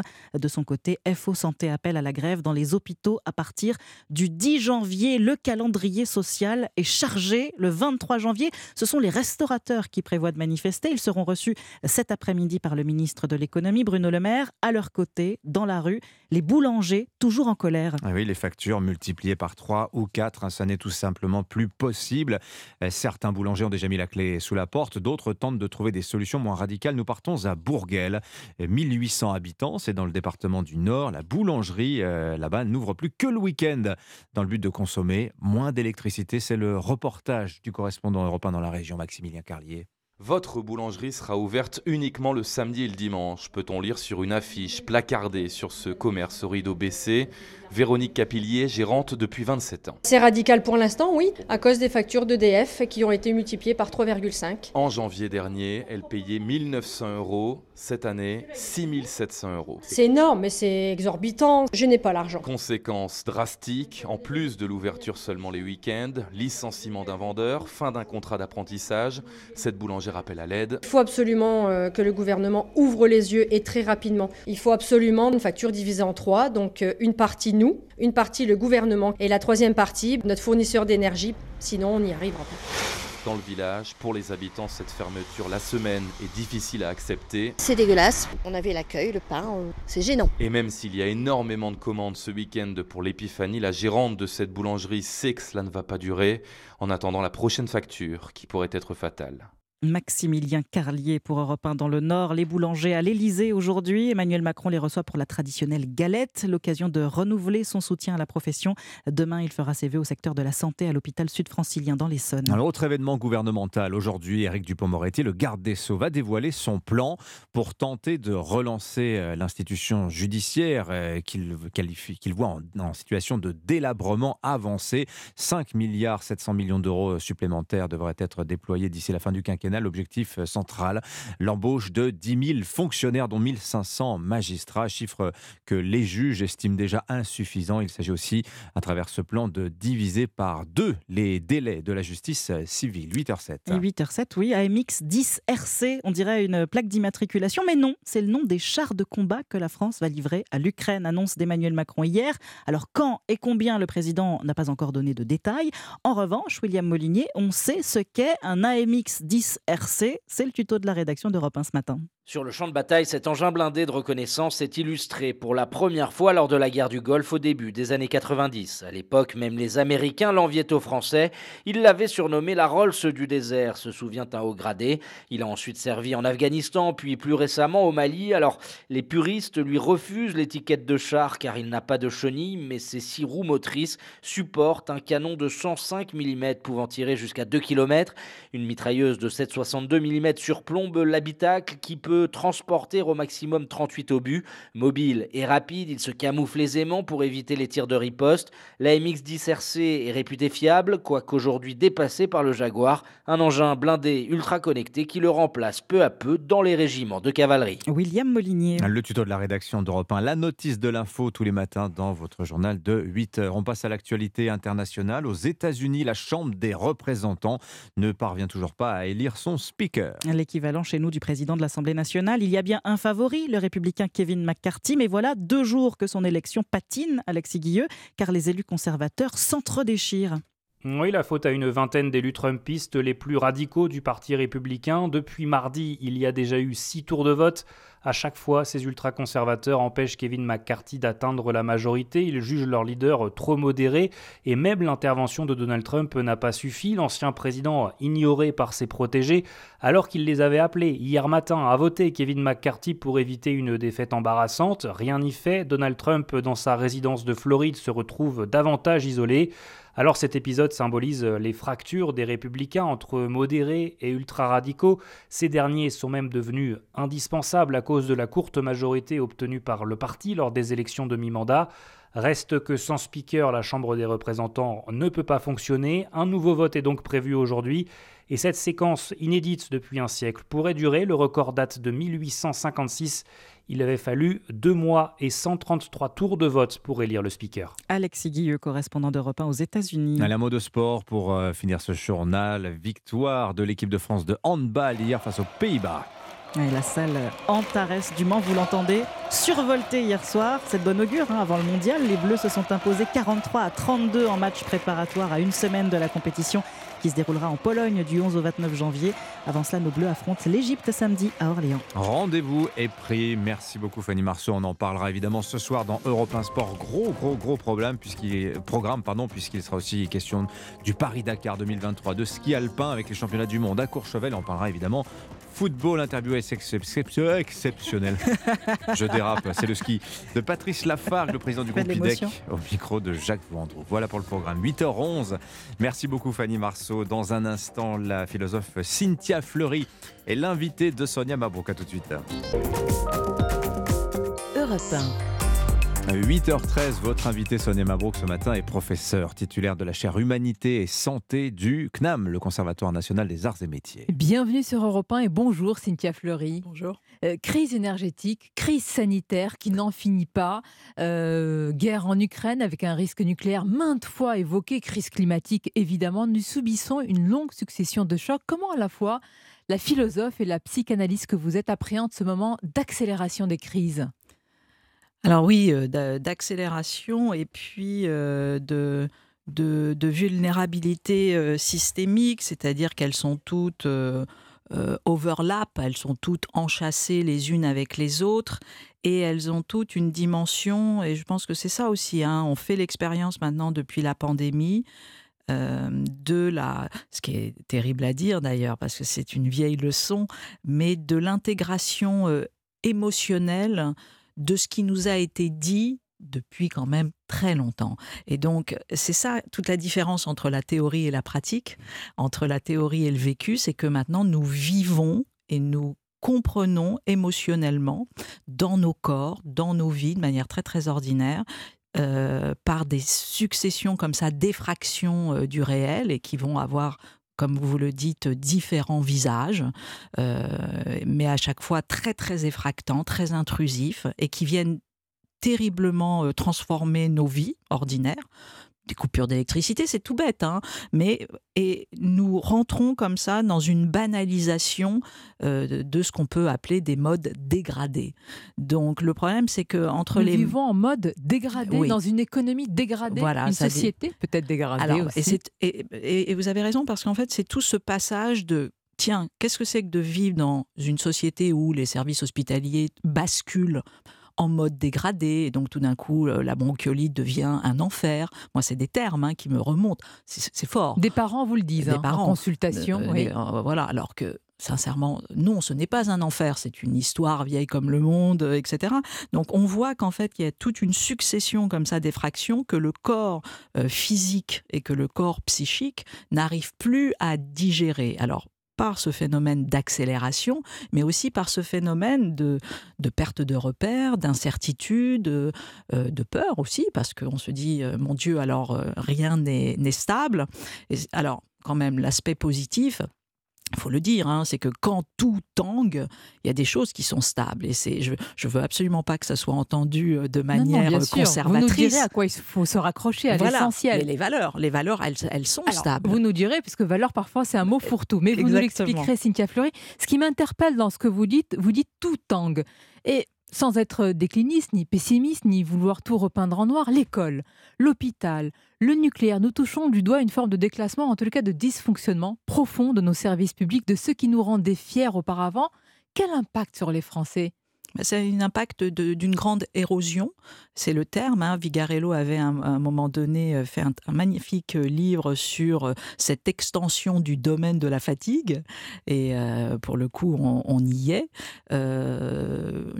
angoisse aussi, une angoisse qui redécouvre, je veux dire, sa, sa, coloration plus politique qu'existentielle. Alors, Euh, pourquoi? Parce que ce sont des angoisses qui sont liées effectivement à des phénomènes plus collectifs. Parce que quand vous interrogez euh, les Français, alors moi je ne suis pas sociologue, mais malgré tout, euh, un psychanalyste est en voie directe aussi du qualitatif, vous de la capteur, parole. bien sûr. Exactement. Euh, très souvent, éventuellement, alors il y a une grande fatigue euh, personnelle, mais il y a un sentiment de se dire mon Dieu, le collectif que nous sommes, euh, que nous sommes à plusieurs n'est pas encore capable de produire une transformation collective. Et autant vous avez des individus qui ont le sentiment que tiens individuellement oui, peut-être, il y a quelque chose qui pourrait se faire, mais collectivement, ils n'arrivent pas à attraper. Et c'est pour ça qu'aussi l'angoisse, entre guillemets, est plus politique qu'elle n'a été par le passé plus existentielle, par le passé récent. hein, parce que bien évidemment, nous arrivons de, de décennies d'angoisse politique, mais nous avions lâché un peu, si vous voulez, ce rapport à l'angoisse politique. Quand je dis l'angoisse politique, c'est une angoisse qui est liée au réchauffement climatique, c'est une angoisse qui est liée à la guerre en Ukraine, c'est une angoisse qui est liée à la dissuasion nucléaire qui tout d'un coup était une question qui semblait quand même un peu sur le côté et le risque réapparaît. Donc si vous voulez, tous ces, tous ces champs comme ça de risques systémiques, c'est l'histoire du 21e siècle. hein. C'est vraiment euh, comment euh, quelque chose qui se passe à Wuhan en deux semaines plus tard se passe dans le monde entier. Je caricature, mais on voit très bien ce que ça veut dire. Cette, euh, grande euh, compréhension du risque systémique s'est posée depuis les années 80 euh, par des états de l'art euh, successifs dans les sciences humaines et sociales, mais c'est vécu fondamentalement aujourd'hui. Et pourtant, Cynthia Fleury, on nous avait promis la paix en Europe. On nous avait promis la prospérité avec les progrès techniques et la modernité qui rimerait avec euh, facilité. Mmh. On nous a promis la profusion. Et qu'est-ce qu'on a? La sobriété. On nous a menti. Ça vous Alors, fait sourire? Oui, ça me fait sourire. c'est un peu parce que- caricatural? Non, c'est pas caricatural parce que le- et puis souvent dans les caricatures il y a un trait, il y a un trend qui est souvent très juste. Mais vous avez raison. euh, la modernité, on la vante par euh, entre guillemets son son augmentation. Hein, ce, ce grand rêve d'augmentation. Le problème, c'est qu'on voit très bien que cette augmentation, elle est vécue par la majorité d'entre nous plutôt comme une non-augmentation, et avec le fait que il y a une hyper-technicité, mais que cette hyper-technicité nous fragilise sur quantité d'endroits. Je prends simplement des exemples tout bêtes, mais chacun a fait l'ex- l'expérience d'un outil euh, à potentialité extraordinaire, un ordinateur, un téléphone, que sais-je, et puis d'une impossible réparation de ce dernier par simplement, bah, je sais pas moi, le, le- le bon sens de chacun, etc. Donc il y a, si vous voulez, ce- ce- simplement ça, ça crée des petites impuissances de chaque jour et ça crée des ruptures de confiance dans un contrat plus global. Donc il n'y a pas simplement, si vous voulez, un désaveu des élites comme on l'entend. Parce que ça, c'est vrai. Il y a un désaveu des élites et ça, mais il y a aussi un désaveu de, l'ordinaire. Parce que notre ordinaire aujourd'hui, il est médié par quantité de contrats léonins. Euh, euh, ça peut être euh, un abonnement téléphonique impossible à résilier, ça peut être, je ne sais pas, tel ou tel rapport avec une personne, vous n'arrivez pas à l'avoir parce que c'est des hotlines, etc. Donc, si vous voulez, tous ces rapports qui font la sociabilité un peu heureuse euh, et surtout qui construisent la, la confiance, bah, tout ça est entravé. Et c'est ces multiples entraves aussi qui créent une fatigue et qui créent euh, de l'érosion. Et ça aussi, ce sont des modes dégradés. Et c'est pour ça que les modes dégradés, très très vite, ça envoie un sentiment de dégradation de soi-même. Et, euh, et là, pour le coup, c'est pas tenable parce que ça, ça, ça produit un, voilà, une, une mésestime de soi, une fatigue, quand c'est pas un renversement, un renversement de la stigmatisation. Et à ce moment-là, on va avoir plutôt euh, une colère. Ou... Et Eh oui, on parlera contre qui Parce que ça, c'est la théorie du, du bouc émissaire. Ce que vous décrivez, Cynthia Fleury, ça se ressent dans notre sphère euh, personnelle, individuelle. Probablement nos auditeurs qui, qui nous écoutent ce matin le ressentent, mais aussi au travail. Qu'est-ce qu'elle qu'est-ce qu'elle apporte encore? Ou alors, quelle, a- quelle est la place de la fameuse valeur travail aujourd'hui dans notre société Et le sens du travail? Alors, l'aspect, malgré tout, il faut positif, euh, c'est que le, le travail au sens d'activité de transformation de soi et du monde, ce qui est ça, le travail, hein, euh, ça, cette valeur, elle est euh, toujours euh, extraordinairement présente, et même plus que jamais. Et notamment chez les nouvelles générations qui désirent transformer et soi-même et le monde. Donc toujours, ça peut être un Il accomplissement. n'y a aucun problème là-dessus. Mhm. Après, il y a en revanche ce qui va venir se traduire en termes de pénibilité. Et euh, ces pénibilités, si elles sont jugées euh, inadéquate, inutile, disproportionnée, avec une division des tâches délirante et qui donc fait perdre l'accès au sens, là, à ce moment-là, vous avez quelque chose de réfractaire. Et c'est plutôt, je dirais, un bon point. C'est ça qui est terrible. C'est-à-dire que ces nouvelles générations qui se battent aussi pour du sens, pour qu'il y ait euh, moins de centralité du travail au sens d'exploitation des ressources y compris d'eux-mêmes. Oui, d'une forme de servitude. Exactement. Mhm. Et qui veulent plutôt travailler sur la notion d'impact, c'est le terme qui revient, etc., de sens. Bah, c'est plutôt positif. Mais euh, voilà, euh, aujourd'hui, ça se traduit bah, tout simplement par des économies qui sont encore régies par des formes de taylorisation euh, assez fortes et délirantes, et puis en revanche par des nouvelles générations et qui impactent hein, les générations plus âgées et qui elles disent en fait c'est pas possible. Mais Cynthia Fleury, est-ce que ce discours que vous tenez, est-ce que les responsables politiques l'entendent alors que le gouvernement avance sur la réforme des retraites? A-t-il vraiment conscience de ce bouleversement du rapport au travail et d'une forme de désengagement? Parce que quand on parfois on le perçoit comme une servitude, eh bien, il y a forcément un désengagement. Oui, en tout cas, quand on a les moyens parce que c'est toujours, en mmh. fait, le désengagement est toujours un luxe, si vous voulez, parce que la majorité d'entre nous, euh, euh, à cause des formes de prolétarisation, ne peuvent pas se désengager, parce que s'ils sont euh, désengagés au sens très fort, ils se feront littéralement virer. Donc, en fait, le désengagement, c'est ceux qui sont à l'intérieur du système et qui ont les moyens mmh. de malgré tout faire porter sur le système une contrainte qu'ils ne veulent plus porter directement sur eux-mêmes. Et donc c'est une technique,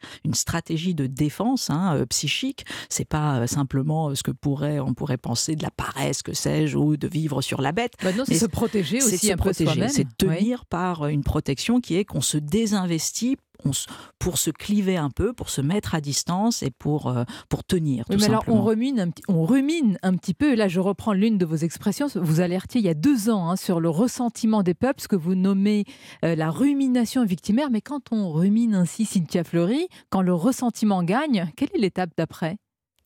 Ah non, d'après, c'est terrible. Donc, euh, non, non, il faut absolument qu'on, euh, à la fois individuellement et collectivement, qu'on n'entre absolument pas dans une traduction euh, politique du ressentiment. Parce que la traduction politique du ressentiment, on, la connaît. Vous, vous voyez les solutions politiques aujourd'hui? Est-ce, qu'une politique qui vient d'en haut, une politique nationale, est adaptée? Bah on, voit bien qu'aujourd'hui, la demande, ce sont des, des, demandes à la fois, bien évidemment, de, bien sûr, de toujours, puisqu'on a un lien euh, particulièrement en France attaché à cette euh, centralité, mais c'est vrai que c'est par des expérimentations locales et puis c'est par des démocraties dites de proximité où on va restaurer un peu de... Ah, la fameuse démocratie participative. Alors ah. attention, parce que si, euh, je me souviens, moi, il y a 20 ans, alors maintenant on fait plus ce genre de, de, réflexion, mais les élus me disaient quand, quand, je, quand on les formait à la démocratie participative, ils avaient cette réflexion en me disant, bah, ils participent, ils décident pas. Bon, alors donc sous-entendu, en gros, euh, bon, ils viennent là, ils s'amusent, et puis euh, c'est ça la participation. Bien évidemment, aujourd'hui, on a des protocoles de participation démocratique sont des protocoles dans lesquels il y a des phases possibles de décision, il y a des phases possibles, bien évidemment, de délibération, de consultation, mais de prise en considération très très forte de cette consultation et pas simplement des manières communicationnelles et, et superficielles de vivre la démocratie participative. Mais encore une fois, euh, la démocratie participative ne, ne, va pas venir remplacer la démocratie représentative. L'enjeu, c'est de trouver des combinaisons multiples avec des outils institutionnels nouveaux. On en a aujourd'hui des formes, la Convention citoyenne, mhm. mais demain... Les référendums Les référendums. Mhm. Mais demain, on peut tout à fait utiliser aussi les outils qui sont les nôtres. Je pense au métavers. On parle beaucoup du métavers dans sa dimension de divertissement. On pourrait tout à fait utiliser dans une dimension beaucoup plus citoyenne le métavers et utiliser, entre guillemets, ces enceintes dans le métavers pour qu'on puisse penser des parlements plus inclusifs, etc. Donc, si vous voulez, il y a aussi toute une, toute une innovation démocratique. Mais si ça venait de nous, le courage, justement, est-ce qu'il faut du courage, tout simplement? Vous aviez théorisé vous-même, Cynthia Fleury, la fin du courage en 2010 et aujourd'hui, en 2023, où est-ce qu'on en est? On en est que oui, il y a des grandes phases de, de, découragement, mais encore une fois, on n'a peut-être euh, jamais eu aussi la possibilité, si vous voulez, d'identifier assez rapidement, euh, grâce notamment aux outils euh, de la technologie, des alliés avec lesquels on peut former des nouveaux types de collectifs. Donc encore une fois, c'est pas pas le collectif lui-même qui disparaît, ce sont les formats de ces collectifs qui sont à réinventer et euh, parce qu'encore une fois, on ne, on, ne, on ne, pourra pas transformer et surtout les nouveaux usages d'aujourd'hui sans inventer ces nouveaux types de collectifs. Donc, de collectifs, hein, pas d'individualité. Par exemple, sur de le projet euh, collectif avec le territoire, oui. mais collectif avec des communautés euh, digitales qui viennent se, se, mêler, collectif aussi avec des formes d'internationalisation parce qu'on voit qu'on a des sujets bien évidemment qui dépassent les frontières. Donc on voit qu'aujourd'hui, il faut que nos collectifs arrivent à manier en même temps, ce qui est compliqué, différents types d'échelles et en même temps avec des collectifs plus réduits. Donc c'est ça qui est compliqué. C'est à la fois plus réduit et en même temps démultiplié sur plusieurs échelles et c'est comme ça qu'on qu'on aura des effets de seuil. Euh, que de défis, Cynthia Fleury. Qu'est-ce qu'on peut alors souhaiter pour 2023, pour nos auditeurs, pour les Français en général? On peut leur euh, souhaiter d'aller investir euh, dans quel que soit leur terrain, euh, tout lieu du pouvoir d'agir. Et parce qu'il y a au moins une chose qui protège de la sinistrose individuelle, c'est tout simplement, et c'est même pas le fait de réussir, c'est le fait de, de, se mettre en branle et d'activer une forme de pouvoir d'agir.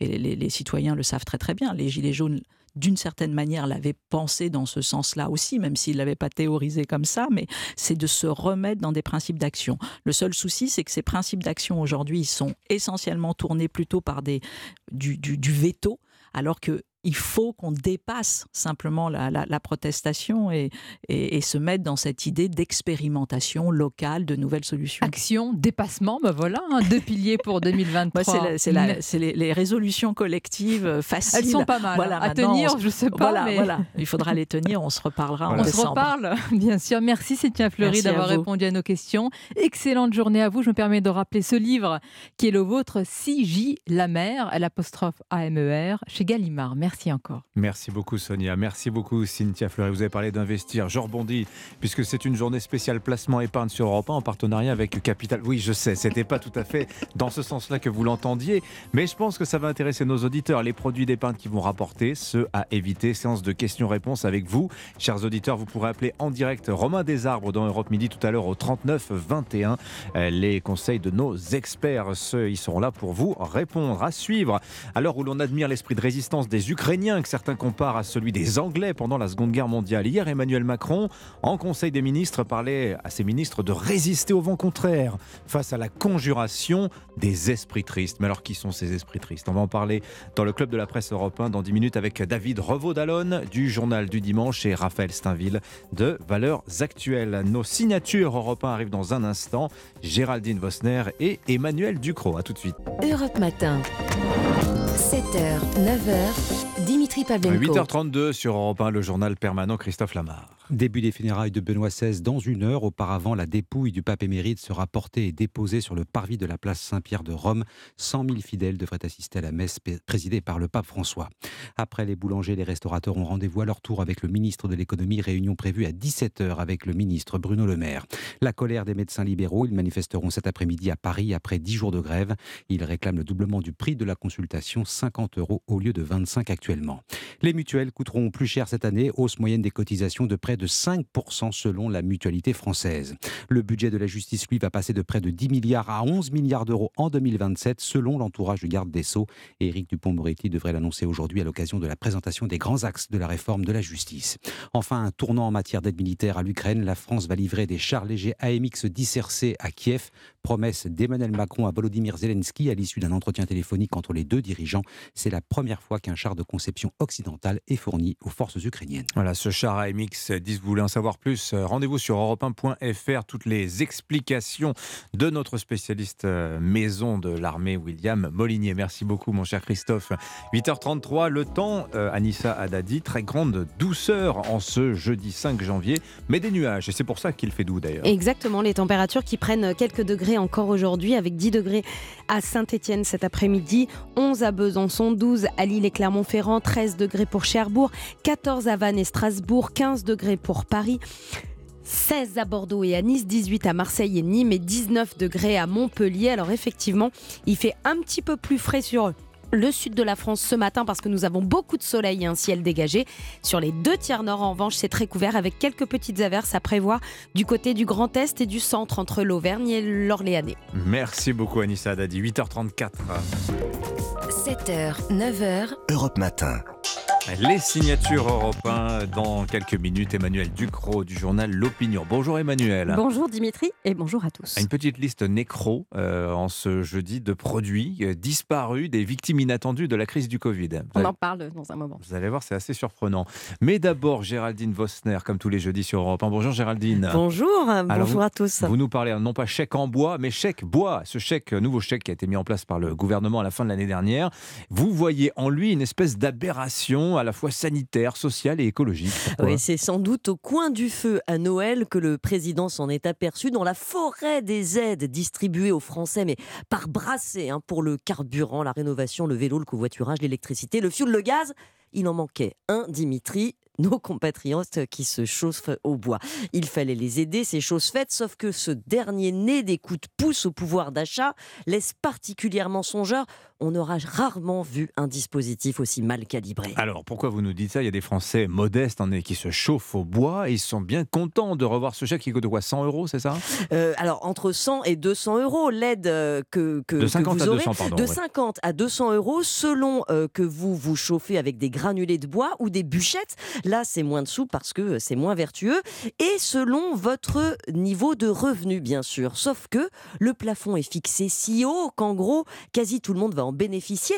27 500 euros de revenu fiscal de référence. Le plafond pour le chèque énergie classique, lui, il est seulement de 17 400 euros. Donc en clair, cette aide, elle va toucher aussi, voire surtout, les Français aisés. Et puis c'est 27 500 par unité de consommation. hein. Exactement. C'est-à-dire, En fait, par personne, par membre du Ouais. foyer. Bon, en fait, c'est- un plafond très élevé. Euh, ça fait, euh, il y a beaucoup de gens en France qui se chauffent au bois, Géraldine. Eh ben, ils sont, euh, ils sont pas très nombreux, mais euh, les, personnes aisées sont plus nombreux que les, que personnes modestes. Et c'est contre-intuitif. Le chauffage au bois aujourd'hui, c'est un truc de CSP, de retraités et d'urbains. Sur les presque 7 millions de ménages qui utilisent ce mode de chauffage, moins de la moitié l'ont en mode principal. Pour les autres, c'est un appoint, un plaisir. Les trois quarts vivent en ville, selon l'ADEME, seulement 23% en zone rurale. Alors parmi ceux-ci, ce, million de foyers qui ne peuvent pas faire autrement que de se chauffer au bois parce qu'ils sont éloignés d'autres réseaux, oui, il y a des gens modestes qui ont besoin d'être aidés, mais l'effet pervers possible est évident. Des gens qui gagnent trop pour toucher le chèque énergie pourront demander ce chèque bois, même si ce n'est pas leur mode de chauffage principal. L'administration fiscale n'aura aucun moyen de les repérer. Alors ça, c'est la bizarrerie sur le plan social. Vous parliez aussi pour ce chèque bois d'aberration écologique et sanitaire. Mais alors pourquoi? Ben parce que le chauffage au bois n'est pas vertueux du tout. Il émet moins de CO2, c'est vrai, il est renouvelable, mais c'est un énorme diffuseur de polluants atmosphériques. La première source de pollution aux particules fines en France, c'est le chauffage au bois avant les voitures. Il émet plus de la moitié des particules ultra fines les plus dangereuses, des émissions qui causent 40 000 décès prématurés chaque année en France, je vous Ah le oui, rappelle. hein. C'est pas rien. Ouais, donc subventionner massivement cette pollution sans le moindre message pour alerter les gens des dangers de leur vieux système, c'est consternant. Ouais, Arrêtez-moi si je me trompe, Géraldine. Le gouvernement veut développer le chauffage au bois. Ben oui, parce que sur le papier, c'est super. Les nouvelles chaudières à granulés avec filtre sont performantes, mais elles sont très loin de représenter la majorité euh, des installations aujourd'hui. Les vieux poêles euh, à bois, les foyers à ciel ouvert surtout, sont de véritables fléaux et les gens n'en ont aucune conscience puisqu'on leur a vendu le bois comme euh, une énergie vertueuse, bon marché. C'est faux, sauf à pouvoir s'offrir une bonne chaudière et c'est cher, hein, 12-15 000 euros. Mieux vaut éviter d'en brûler. Et vous savez pourquoi le gouvernement a tellement poussé le bois, Dimitri? Parce que ça permet d'économiser en hiver 10 gigawatts d'électricité aux heures de pointe. Et comme depuis 10 ans, ce qu'on voulait avant tout, c'était fermer des centrales nucléaires, avoir moins d'électricité, bah, on n'a pas fait cette pédagogie sur les bonnes pratiques. Ça urge parce qu'on n'a pas fini de tousser. Merci beaucoup Géraldine Vosner hein, qui nous prouve chaque jeudi que le diable réside dans les détails. J'ai Emmanuel Ducrot du journal L'Opinion qui avait fait d'ailleurs un très bon numéro sur la République des Chécards. Ça date d'il y a quelques temps mais c'est vrai que c'est un des chevaux de bataille de votre journal. Euh, les chèques, les chèques dans tout genre. Bon, notre voyage en en absurdie du jour Emmanuel euh, commence par une enquête journalistique euh, qui va nous montrer la disparition de produits de consommation courante depuis euh, la crise sanitaire du Covid. Qu'est-ce qui s'est passé? Alors l'enquête a commence, commence en décembre, elle est menée par un journaliste du Financial Times. Je vous préviens, le début est palpitant comme un sandwich au concombre. hein. C'est un homme qui est attaché à une tradition, celle de cirer ses souliers le dimanche soir, et il se retrouve à court de son cirage préféré, le cirage kiwi dans une petite boîte ronde et métallique. C'est une institution au Royaume-Uni. Et dans les jours suivants, impossible de mettre la main sur ce cirage dans les magasins autour de chez lui. Alors Carl Wilkinson, c'est le nom de ce journaliste, découvre qu'il n'est pas le seul dans ce cas-là, que partout dans le royaume, des hommes d'un certain âge, militaires, banquiers de la City, enseignants de grandes universités, sont tous, comme lui, sur la piste du cirage kiwi qui semble avoir disparu des rayonnages. Mais alors il est passé où le cirage kiwi? Eh bien, Carl Wilkinson apprend avec stupeur de l'entreprise SC Johnson, qui détient cette marque australienne depuis 2011, que les ventes ont tellement chuté au Royaume-Uni que SC Johnson a décidé de retirer la marque Kiwi du marché. Mais alors explication, ça vient d'où? Ben, c'est un représentant de la marque qui la lui donne. Euh, le dress code de plus en plus relâché, même dans le monde de l'entreprise, avait entamé les ventes de kiwi. La mode des baskets, le fait que tout le monde se fiche euh, d'avoir de- des chaussures bien brillantes. Covid et confinement ont fait le reste. Et puis euh, le télétravail. Euh, ST Johnson en a tiré les conséquences. Bye bye les British, débrouillez-vous avec euh, vos souliers tout ternes. Bon, il peut importer toujours, ça, ça marche. L'enquête de Carl Wilkinson.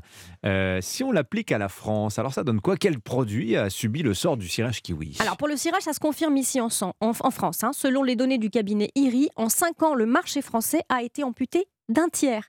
Il atteint péniblement 8,5 millions d'euros pour Ah toute oui, la France. c'est un marché, marché. rikiki. Euh, les ventes en 2022 sont 1 million en dessous de celles de l'année des confinements. Basket, télétravail, elles ne retrouveront jamais leur niveau d'origine. Et même chose au rayon des produits de rasage pour hommes. Ah oui, ça c'est intéressant. Rasoir mousse. En 5 ans, le marché a chuté de 20%. Alors ça, ça s'explique évidemment par la mode de la barbe, hein, mais pas seulement. Il y a eu une cassure dans les ventes en 2020 et ça dégringole en- encore.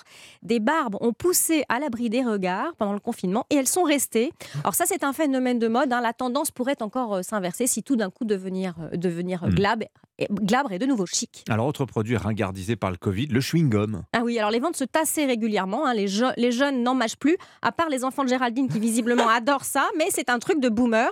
Et le Covid a achevé le chewing-gum. Un quart du marché a disparu Ah ouais en 5 ans. C'est énorme. Alors attention, enquête de haut vol, hein. moins d'interactions sociales, moins de déjeuner à l'extérieur et plus besoin de masquer une haleine chargée en bœuf sauté aux oignons.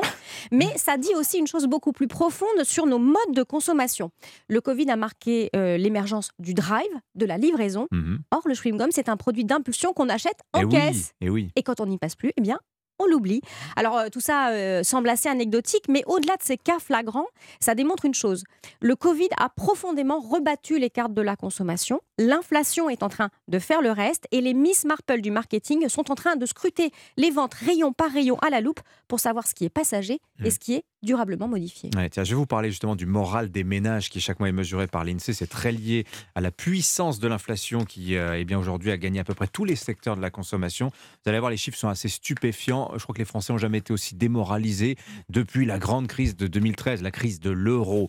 Oui, merci, mesdames. C'est un plaisir de vous recevoir. Emmanuel Ducrot, Géraldine Vosner, qu'on retrouve tous les jeudis. À la semaine prochaine. Dans un instant, le club de la presse européen, Raphaël Steinville de Valeurs Actuelles, David Revaud-Dallon du Journal du Dimanche. Europe Matin. 7h, 9h, Dimitri À Pavlenko. 8h45, premier conseil des ministres de l'année hier matin, entretien à Matignon aussi entre la Première ministre et les partenaires sociaux au sujet de la réforme des retraites. Donc pas de doute, la parenthèse des fêtes est refermée. Le ton de la nouvelle année est donné. Il est plutôt sombre, empreint d'inquiétude, nous dit le Figaro ce matin. Euh, je vais vous citer quelques passages du compte-rendu d'après conseil des ministres euh, du porte-parole du gouvernement, Olivier Véran, qui nous rapportait qu'Emmanuel Macron et Elisabeth Borne avaient appelé les ministres à, tenez-vous bien, résister au vent contraire. Il y aurait dans le pays, selon le président, je le cite encore, hein, des professionnels du malheur, une conjuration des esprits tristes. C'est joliment formulé. Alors pour faire face, que, quel conseil prodigue le président à ses ministres? Mettez-vous du côté des gens de la sollicitude, donc de l'écoute. Est-ce tout ce qui nous reste au moment où le carnet de chèques se vide, mais pas le cahier de doléances confère la, la réception des restaurateurs aujourd'hui à Bercy, avec Bruno Le Maire après celle des boulangers. Une nouvelle voix ce matin dans le club de la presse Europe 1 pour en parler. Bonjour Raphaël Steinville. Bonjour Dimitri. Bienvenue à vous, journaliste à Valeurs Actuelles. Vous euh, remplacez Charlotte Dornelas qui est à Rome pour les Eh oui. obsèques, les funérailles de Benoît XVI aujourd'hui. David Revaud-Dallon est avec nous aussi, le chef du service politique du Journal du Dimanche. Bonjour David. Bonjour Dimitri. Alors, je commence avec vous, David. C'est Louis Dragnel qui a attiré mon attention hier sur euh, l'ordre du jour du Conseil des ministres. Euh, D'habitude, ça fait 7-8 pages, hein, ça s'est chargé, il y a tous les textes qui vont être examinés. Là, il y avait quasiment rien cette semaine. C'est donc que ce Conseil était très politique. Euh, alors, moi, je, je pars des mots qu'on a entendus dans la bouche d'Olivier Véran, hein, les vents contraires, euh, les professionnels du malheur. Y ça donne quand même une impression de bunkérisation mentale du gouvernement. Est-ce qu'ils sont pas un peu paranoïaques en ce moment-là Bah, en tout cas, ils savent très bien qu'ils rentrent euh, dans le dur. Vous l'avez dit, les fêtes sont finies, les lampions vont s'éteindre Mhm. et l'ambiance a effectivement radicalement euh, changé en quelques jours. Alors, C'est qui les esprits tristes? Moi, je me suis posé cette question quand même. Bah, les esprits tristes, ce sont les opposants euh, de tout poil, de tout parti, de toute tendance politique. Et. Tous ils ceux sont qui sont nombreux. contre la réforme des retraites, Absolument, ouais. voilà, c'est ce que veut dire le, le président. Vous connaissez un petit peu son emphase, son, son côté euh, littéraire, vous l'avez dit vous-même, ce sont des jolies formules, mais ça effectivement indique peut-être, je n'irai pas jusqu'à vous suivre sur la paranoïa, mais il y a effectivement un Je- petit je vous côté... euh, taquinais, bien sûr, Non, hein, non, mais a en, tout, en tout cas, là où je vous suis, c'est sur une forme de bunkérisation. On sent que Hmm. c'est extrêmement tendu. On sent qu'on a la totalité des syndicats, y compris les syndicats réformistes, dont la CFDT, je rappelle que c'est la première fois depuis la réforme des retraites de 2011, donc c'est quand même pas n'importe quoi. Mhm.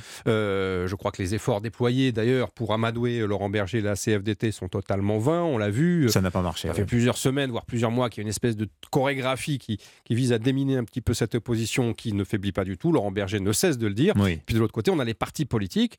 Et là encore, euh, extrêmement compliqué, puisque, à part la majorité, tout l'éventail, tout le spectre politique, de l'extrême gauche à l'extrême droite, Oui. euh, s'oppose à cette réforme. La seule petite lueur d'espoir reposant, on le sait, euh, chez les républicains qui peuvent détenir la clé, du moins parlementaire, hein, euh, de- de- de- du passage de ce texte. Oui. Quoi qu'il en soit, même si. Est-ce ce que c'est intéressant à- pour LR de s'associer à une réforme impopulaire? Ça va être aussi une, une Oui, question. mais une réforme, comme on le sait, euh, Dimitri, que les LR ont toujours Oui. défendue, depuis Valérie Pécresse euh, Oui. l'année dernière à la campagne présidentielle, jusqu'aux sénateurs LR qui tous les ans déposent ce fameux amendement visant à reculer le- l'âge de la retraite à 64 ans. Autre formule du président, il faudrait penser printemps, dit-il. En formule qu'il avait déjà prononcée Oui. il y a 4 ans, qu'il empruntait au philosophe Alain. Prends penser printemps, c'est joli, ça veut dire être optimiste. Euh, ceci dit, je vous je donne ce chiffre, hein, indicateur INSEE du moral des ménages, Raphaël Steinville. Donc vous savez, c'est l'opinion des Français sur la- leur situation, mais aussi celle du pays. On est à 82. Bon, la moyenne des 35 dernières années, c'est 100. Donc on est 20 points quasiment en dessous de la moyenne des 40 dernières années. Il y a une seule fois euh, dans ces 40 dernières années où on est tombé encore plus bas, à 80, c'était à l'été 2013. Vous vous rappelez, c'était la grande crise de l'euro. Euh, c'est cette période où il y avait des sommets de la dernière chance tous les 4 jours. Euh, bon, ça dit quelque chose quand même de la situation. Raphaël Steinville, les Français, là, ils n'ont pas le moral. Et on dirait que le président de la République ne s'en rend pas compte. Ah oui, les injonctions du président à, à essayer de voir euh, l'avenir en rose et euh, euh, semblent mar- malgré tout percutées par, euh, par le. Même par- si c'est très honorable là, de dire qu'il faut, il faut pas se laisser abattre, etc. Ah bien oui, sûr. Non, mais c'est très honorable. Mais les esprits tristes, est-ce que, est-ce que les Français ont d'autres raisons de, de pouvoir aujourd'hui euh, euh, euh, sortir dans la rue, le, le sourire aux lèvres, euh, confiant dans l'avenir? Malheureusement, tous les indicateurs sont au rouge. Alors certes, le chômage aujourd'hui euh, a atteint des, des- des taux qui sont euh, qui, qui n'ont pas été égalés depuis des, euh, des- des années. Mais pour le reste, les questions qui sont euh, obsessionnelles chez eux, alors à commencer par celle du pouvoir d'achat, chat, on l'a vu pendant la campagne présidentielle, mais les questions sécuritaires, les questions identitaires, toutes ces questions aujourd'hui, elles sont, elles sont toujours dans l'air, elles n'ont toujours pas été réglées. Et donc, euh, ils ont quelques raisons de- d'avoir cette, cette, euh, cette, euh, ce regard très, très, très noir sur, sur l'avenir. Alors, dans les conseils prodigués par le chef de l'État, il disait aussi mettez-vous du côté des gens. Dont acte. Olivier Dussopt, dans le Parisien ce matin, qui nous livre son interprétation de la réforme des retraites. Je cite Olivier Dussopt les Français sont plus responsables que certains responsables syndicaux. Personne ne souhaite un blocage. Tout le monde serait très heureux de ne pas avoir à travailler deux ans de plus pour faire valoir ses droits, mais tout le monde tient aussi à ce système de retraite par répartition et à l'amélioration des pensions. Voilà, c'est une manière aussi de se mettre les, de tenter de se les mettre euh, dans, dans la poche. dans Oui, alors le- oui, mais là, pardon, euh, Olivier Dussopt et tout le gouvernement d'ailleurs se réveillent un petit peu tard euh, Mm. dans la fameuse bataille de l'opinion. Je rappelle que François Bayrou, à de nombreuses reprises, d'abord dans le Parisien, puis dans le journal du dimanche, Oui. a expliqué que la, la pédagogie n'avait pas été faite. Et c'est vrai, euh, malgré les arguments euh, d'Olivier Dussopt, l'immense majorité, enfin la grande majorité, disons, des Français est contre cette réforme euh, des retraites. Et, euh, Mais il y a aussi des petites choses. Je pense, la disparition du timbre rouge, par exemple. Ça a l'air de rien, ça.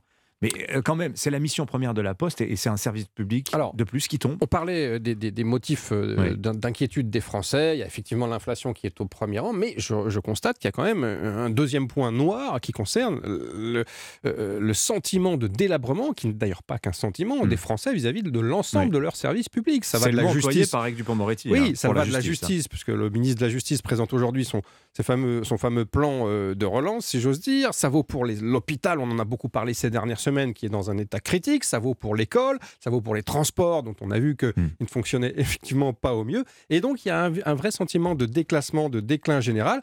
Hmm. Et j'en reviens à votre point de départ. Euh, le président, euh, alors, euh, il le fait souvent, ce laïus, hein, à ses ministres, sur euh, arrêtez d'avoir le nez rivé sur vos courbes, sur vos tableaux Excel, sur vos moyennes, sur les notes de vos directeurs d'administration. Allez prendre le pouls du terrain, cesser de, de- Enfin, rompez avec une logique au fonctionnarial, si j'ose dire. Le problème, c'est que euh, on se demande si lui-même euh, réussit à rompre avec l'éternelle critique Ah oui. qui le frappe depuis, le- depuis le début de, de son premier quinquennat, depuis 2017. C'est-à-dire qu'un président déconnecté qui, ne, qui, qui, qui, qui est très loin des préoccupations des Français, qui Oui. est très loin de ses inquiétudes. Et tous les sondages le montrent. Le fameux baromètre IFOP pour le JDD, chaque mois montre que de plus en plus sont réactivées ces inquiétudes sur un président qui est, euh, qui est très au-dessus et qui ne, et qui ne s'occupe pas, pardon de reprendre cette expression de Jean-Pierre Raffarin, de la France d'en bas.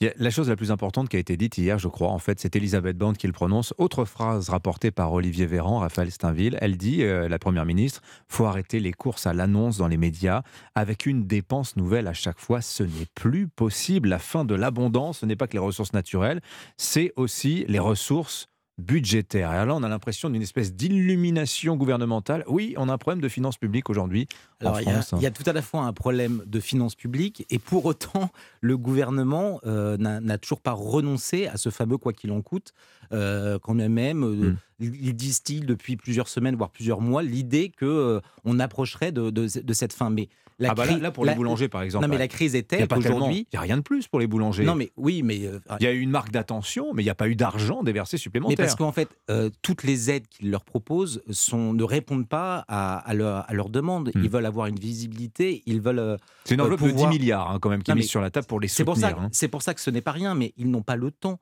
ne serait-ce que d'aller au guichet, à Mm. ce fameux guichet pour euh, réclamer leur, leur aide, aller sur euh, le site de- de- des- des impôts pour Mm. pouvoir euh, commencer à ouvrir une procédure. Tout ça est d'une infinie complexité et ne répond pas aux urgences du temps et surtout ne répond pas euh, à, cette, euh, à cette nécessité structurelle de, de- de- de changement. C'est-à-dire qu'on peut faire des chèques sur un coin de table pour, pour les uns et les autres. D'abord, avec quel argent il faudra, il finira- il faudra bien un jour ou l'autre euh, pouvoir euh, commencer à rembourser ces, ces, ces- ces chèques qui aujourd'hui sont des chèques en bois. Et, et c'est ça que euh, Elisabeth Borne dit, mais sans rien, rien faire pour, euh, pour euh, finir ce, ce- ce cercle infernal. Ah, ce qui est intéressant, c'est qu'on a l'impression que le gouvernement tente de se sortir du quoi qu'il en coûte. On commence à avoir des déclarations depuis quelques semaines euh, sur effectivement euh, le On fait a que- emprunté à au-dessus de 3%, c'est pas arrivé depuis février 2012. Vo- Voilà, il y a le coût de l'argent, il y a le fait que la dette euh, va passer euh, dans quelques jours au-dessus des, euh, des 3 000 1000 milliards, milliards. Euh, donc un seuil symbolique extrêmement important. On a des déclarations de quelques ministres, mais on voit que la somme des départs de feu potentiels est tellement importante partout. Alors on parlait des services publics, on parlait des catégories professionnelles, euh, euh, que le gouvernement on est un peu dans le, euh, le rôle du pompier qui cherche à éteindre chaque petite flamèche avec un gros chèque de ici 10 milliards, ici 20 milliards, et que malgré Mais là, c'est fini, là. la meilleure Le volonté du monde, vide, hein, oui, bientôt, mais hein. meilleur- malgré la meilleure volonté du monde, je, crains fort que le gouvernement ne soit obligé et contraint et condamné à continuer à faire des chèques, même s'il s'agit de, Oui. de chèques en bois, parce que la situation sociale est telle que ça peut le, le, il y a tellement de barils de poudre qui sont entreposés ici et là. Et on a l'impression que le gouvernement, il se promène un petit peu avec une allumette au milieu de tout ça. Et, donc, forcément, pour éviter, euh, pardonnez-moi cette image un peu pyromaniaque, mais euh, pour éviter effectivement la grande explosion, ben, on éteint à coup de, non pas de Canadair, mais à coup de, à coup de, de Et puis, et puis ce, sont, ce, ne sont, ces chèques, ce ne sont jamais que des, des pansements quand, euh, par exemple, notre voisin euh, allemand, à l'inverse, lui investit les, les, fonds qui sont débloqués ne le sont pas pour, pour essayer d'atténuer. enfin, investi. Il aide les entreprises là où, on privilégie le soutien aux ménages en France. Hein. Oui, mais c'est une, grande, une grande différence quand même. C'est une grande différence. Et, et, c'est aussi le, signe que nous, nous n'avons pas de marge de manœuvre. nous avons déjà, ça a été rappelé par, par David, euh, quasiment 3 000 milliards de, dettes. Mhm. Et donc, euh, à ce rythme-là, euh, chaque jour qui passe rend plus compliqué de, pouvoir se projeter, d'investir mhm. dans, des, dans des projets d'avenir. Raphaël, j'aurais aimé qu'on parle un peu des funérailles de, Benoît XVI parce que c'est aujourd'hui et parce que ça recouvre une dimension historique, pas seulement parce que ce sont les premières funérailles dirigées par un pape en exercice pour son prédécesseur. Ça n'était pas arrivé depuis le début du 19e siècle. Qu'est-ce qu'il y a de particulier selon vous dans ces funérailles de Benoît. C'est surtout l'héritage laissé par euh, ce pape émérite qui avait renoncé à sa charge. Je pense qu'il y a deux choses. Il y a, C'est compliqué parce que je pense que médiatiquement, euh, Benoît XVI euh, n'a jamais été véritablement compris, ou les médias n'ont jamais vraiment, véritablement fait l'effort de comprendre ce, pape, un pape qui essayait de réconcilier foi et raison, euh, qui était un pape euh, euh, très loin des caricatures dans lesquelles on l'a trop volontiers enfermé. Et pour les catholiques, je pense que c'est important parce qu'il a laissé un héritage spirituel, intellectuel immense. Certains parlent déjà de lui comme d'un futur docteur de l'Église. C'est dire le, le poids qui aujourd'hui n'est pas forcément encore totalement mmh. conscient pour beaucoup, mais il a vraiment irrigué euh, toute, toute, la vie de l'Église pendant un, pontificat qui a été court, mais qui va bien au-delà de son pontificat parce qu'il a, il a enseigné toute sa vie. Merci Raphaël Steinville de Valeurs Actuelles. Merci David Revaud-Dallon du journal du dimanche. Merci à tous les deux. Bonne journée. 8h57 sur Europe 1. Place à Philippe Vandel, Culture Média sur Europe 1 dans 5 minutes. Bonjour Philippe. Bonjour Dimitri. Au programme, dites-nous tout. Je vais vous en montrer, puisque je suis avec deux hommes de presse, je vous en montrer de la vraie une de presse. C'est le trimestriel Oui Demain, revue pour changer d'époque. La grosse une, on voit un chat. Un chat aux yeux jaunes. Ouais, votre animal les intéresse. Écoutez bien, ça c'est du titre. Rachat de clinique, gavage, malbouffe animale, main basse sur la filière jusqu'où iront les géants de la croquette. On va recevoir le patron de Oui Demain et son fondateur, c'est François Siegel, et il est un des co-auteurs du papier. On lui demandera aussi comment euh, marche ce magazine. Lancé il y a 10 ans, il est toujours là, on ne donnait pas cher de leur peau. Ils sont toujours là, ça fait plaisir, surtout quand on connaît le prix du papier. Jean-Xavier Delestrade aussi pour la saison 2 de la série Jeux d'influence sur Arte après une première saison très réussie. Et puis l'imitateur et humoriste Marc-Antoine Lebray pour son nouveau spectacle. Il s'appelle Solo, 90 voix sur scène, même s'il est tout seul sur scène. Merci beaucoup Philippe. Bonne émission Culture Média démarre dans 5 minutes. Je vous souhaite une excellente journée. Je vous rappelle aussi notre journée spéciale patrimoine sur Europe 1, séance de questions-réponses avec nos experts. À midi dans Europe Midi avec Romain Desarbes, vous appelez le 39 21 pour les placements qui rapportent ce à fuir en cette année si particulière, si difficile à lire. 8h59, je vous souhaite une excellente journée. À demain matin, 7h.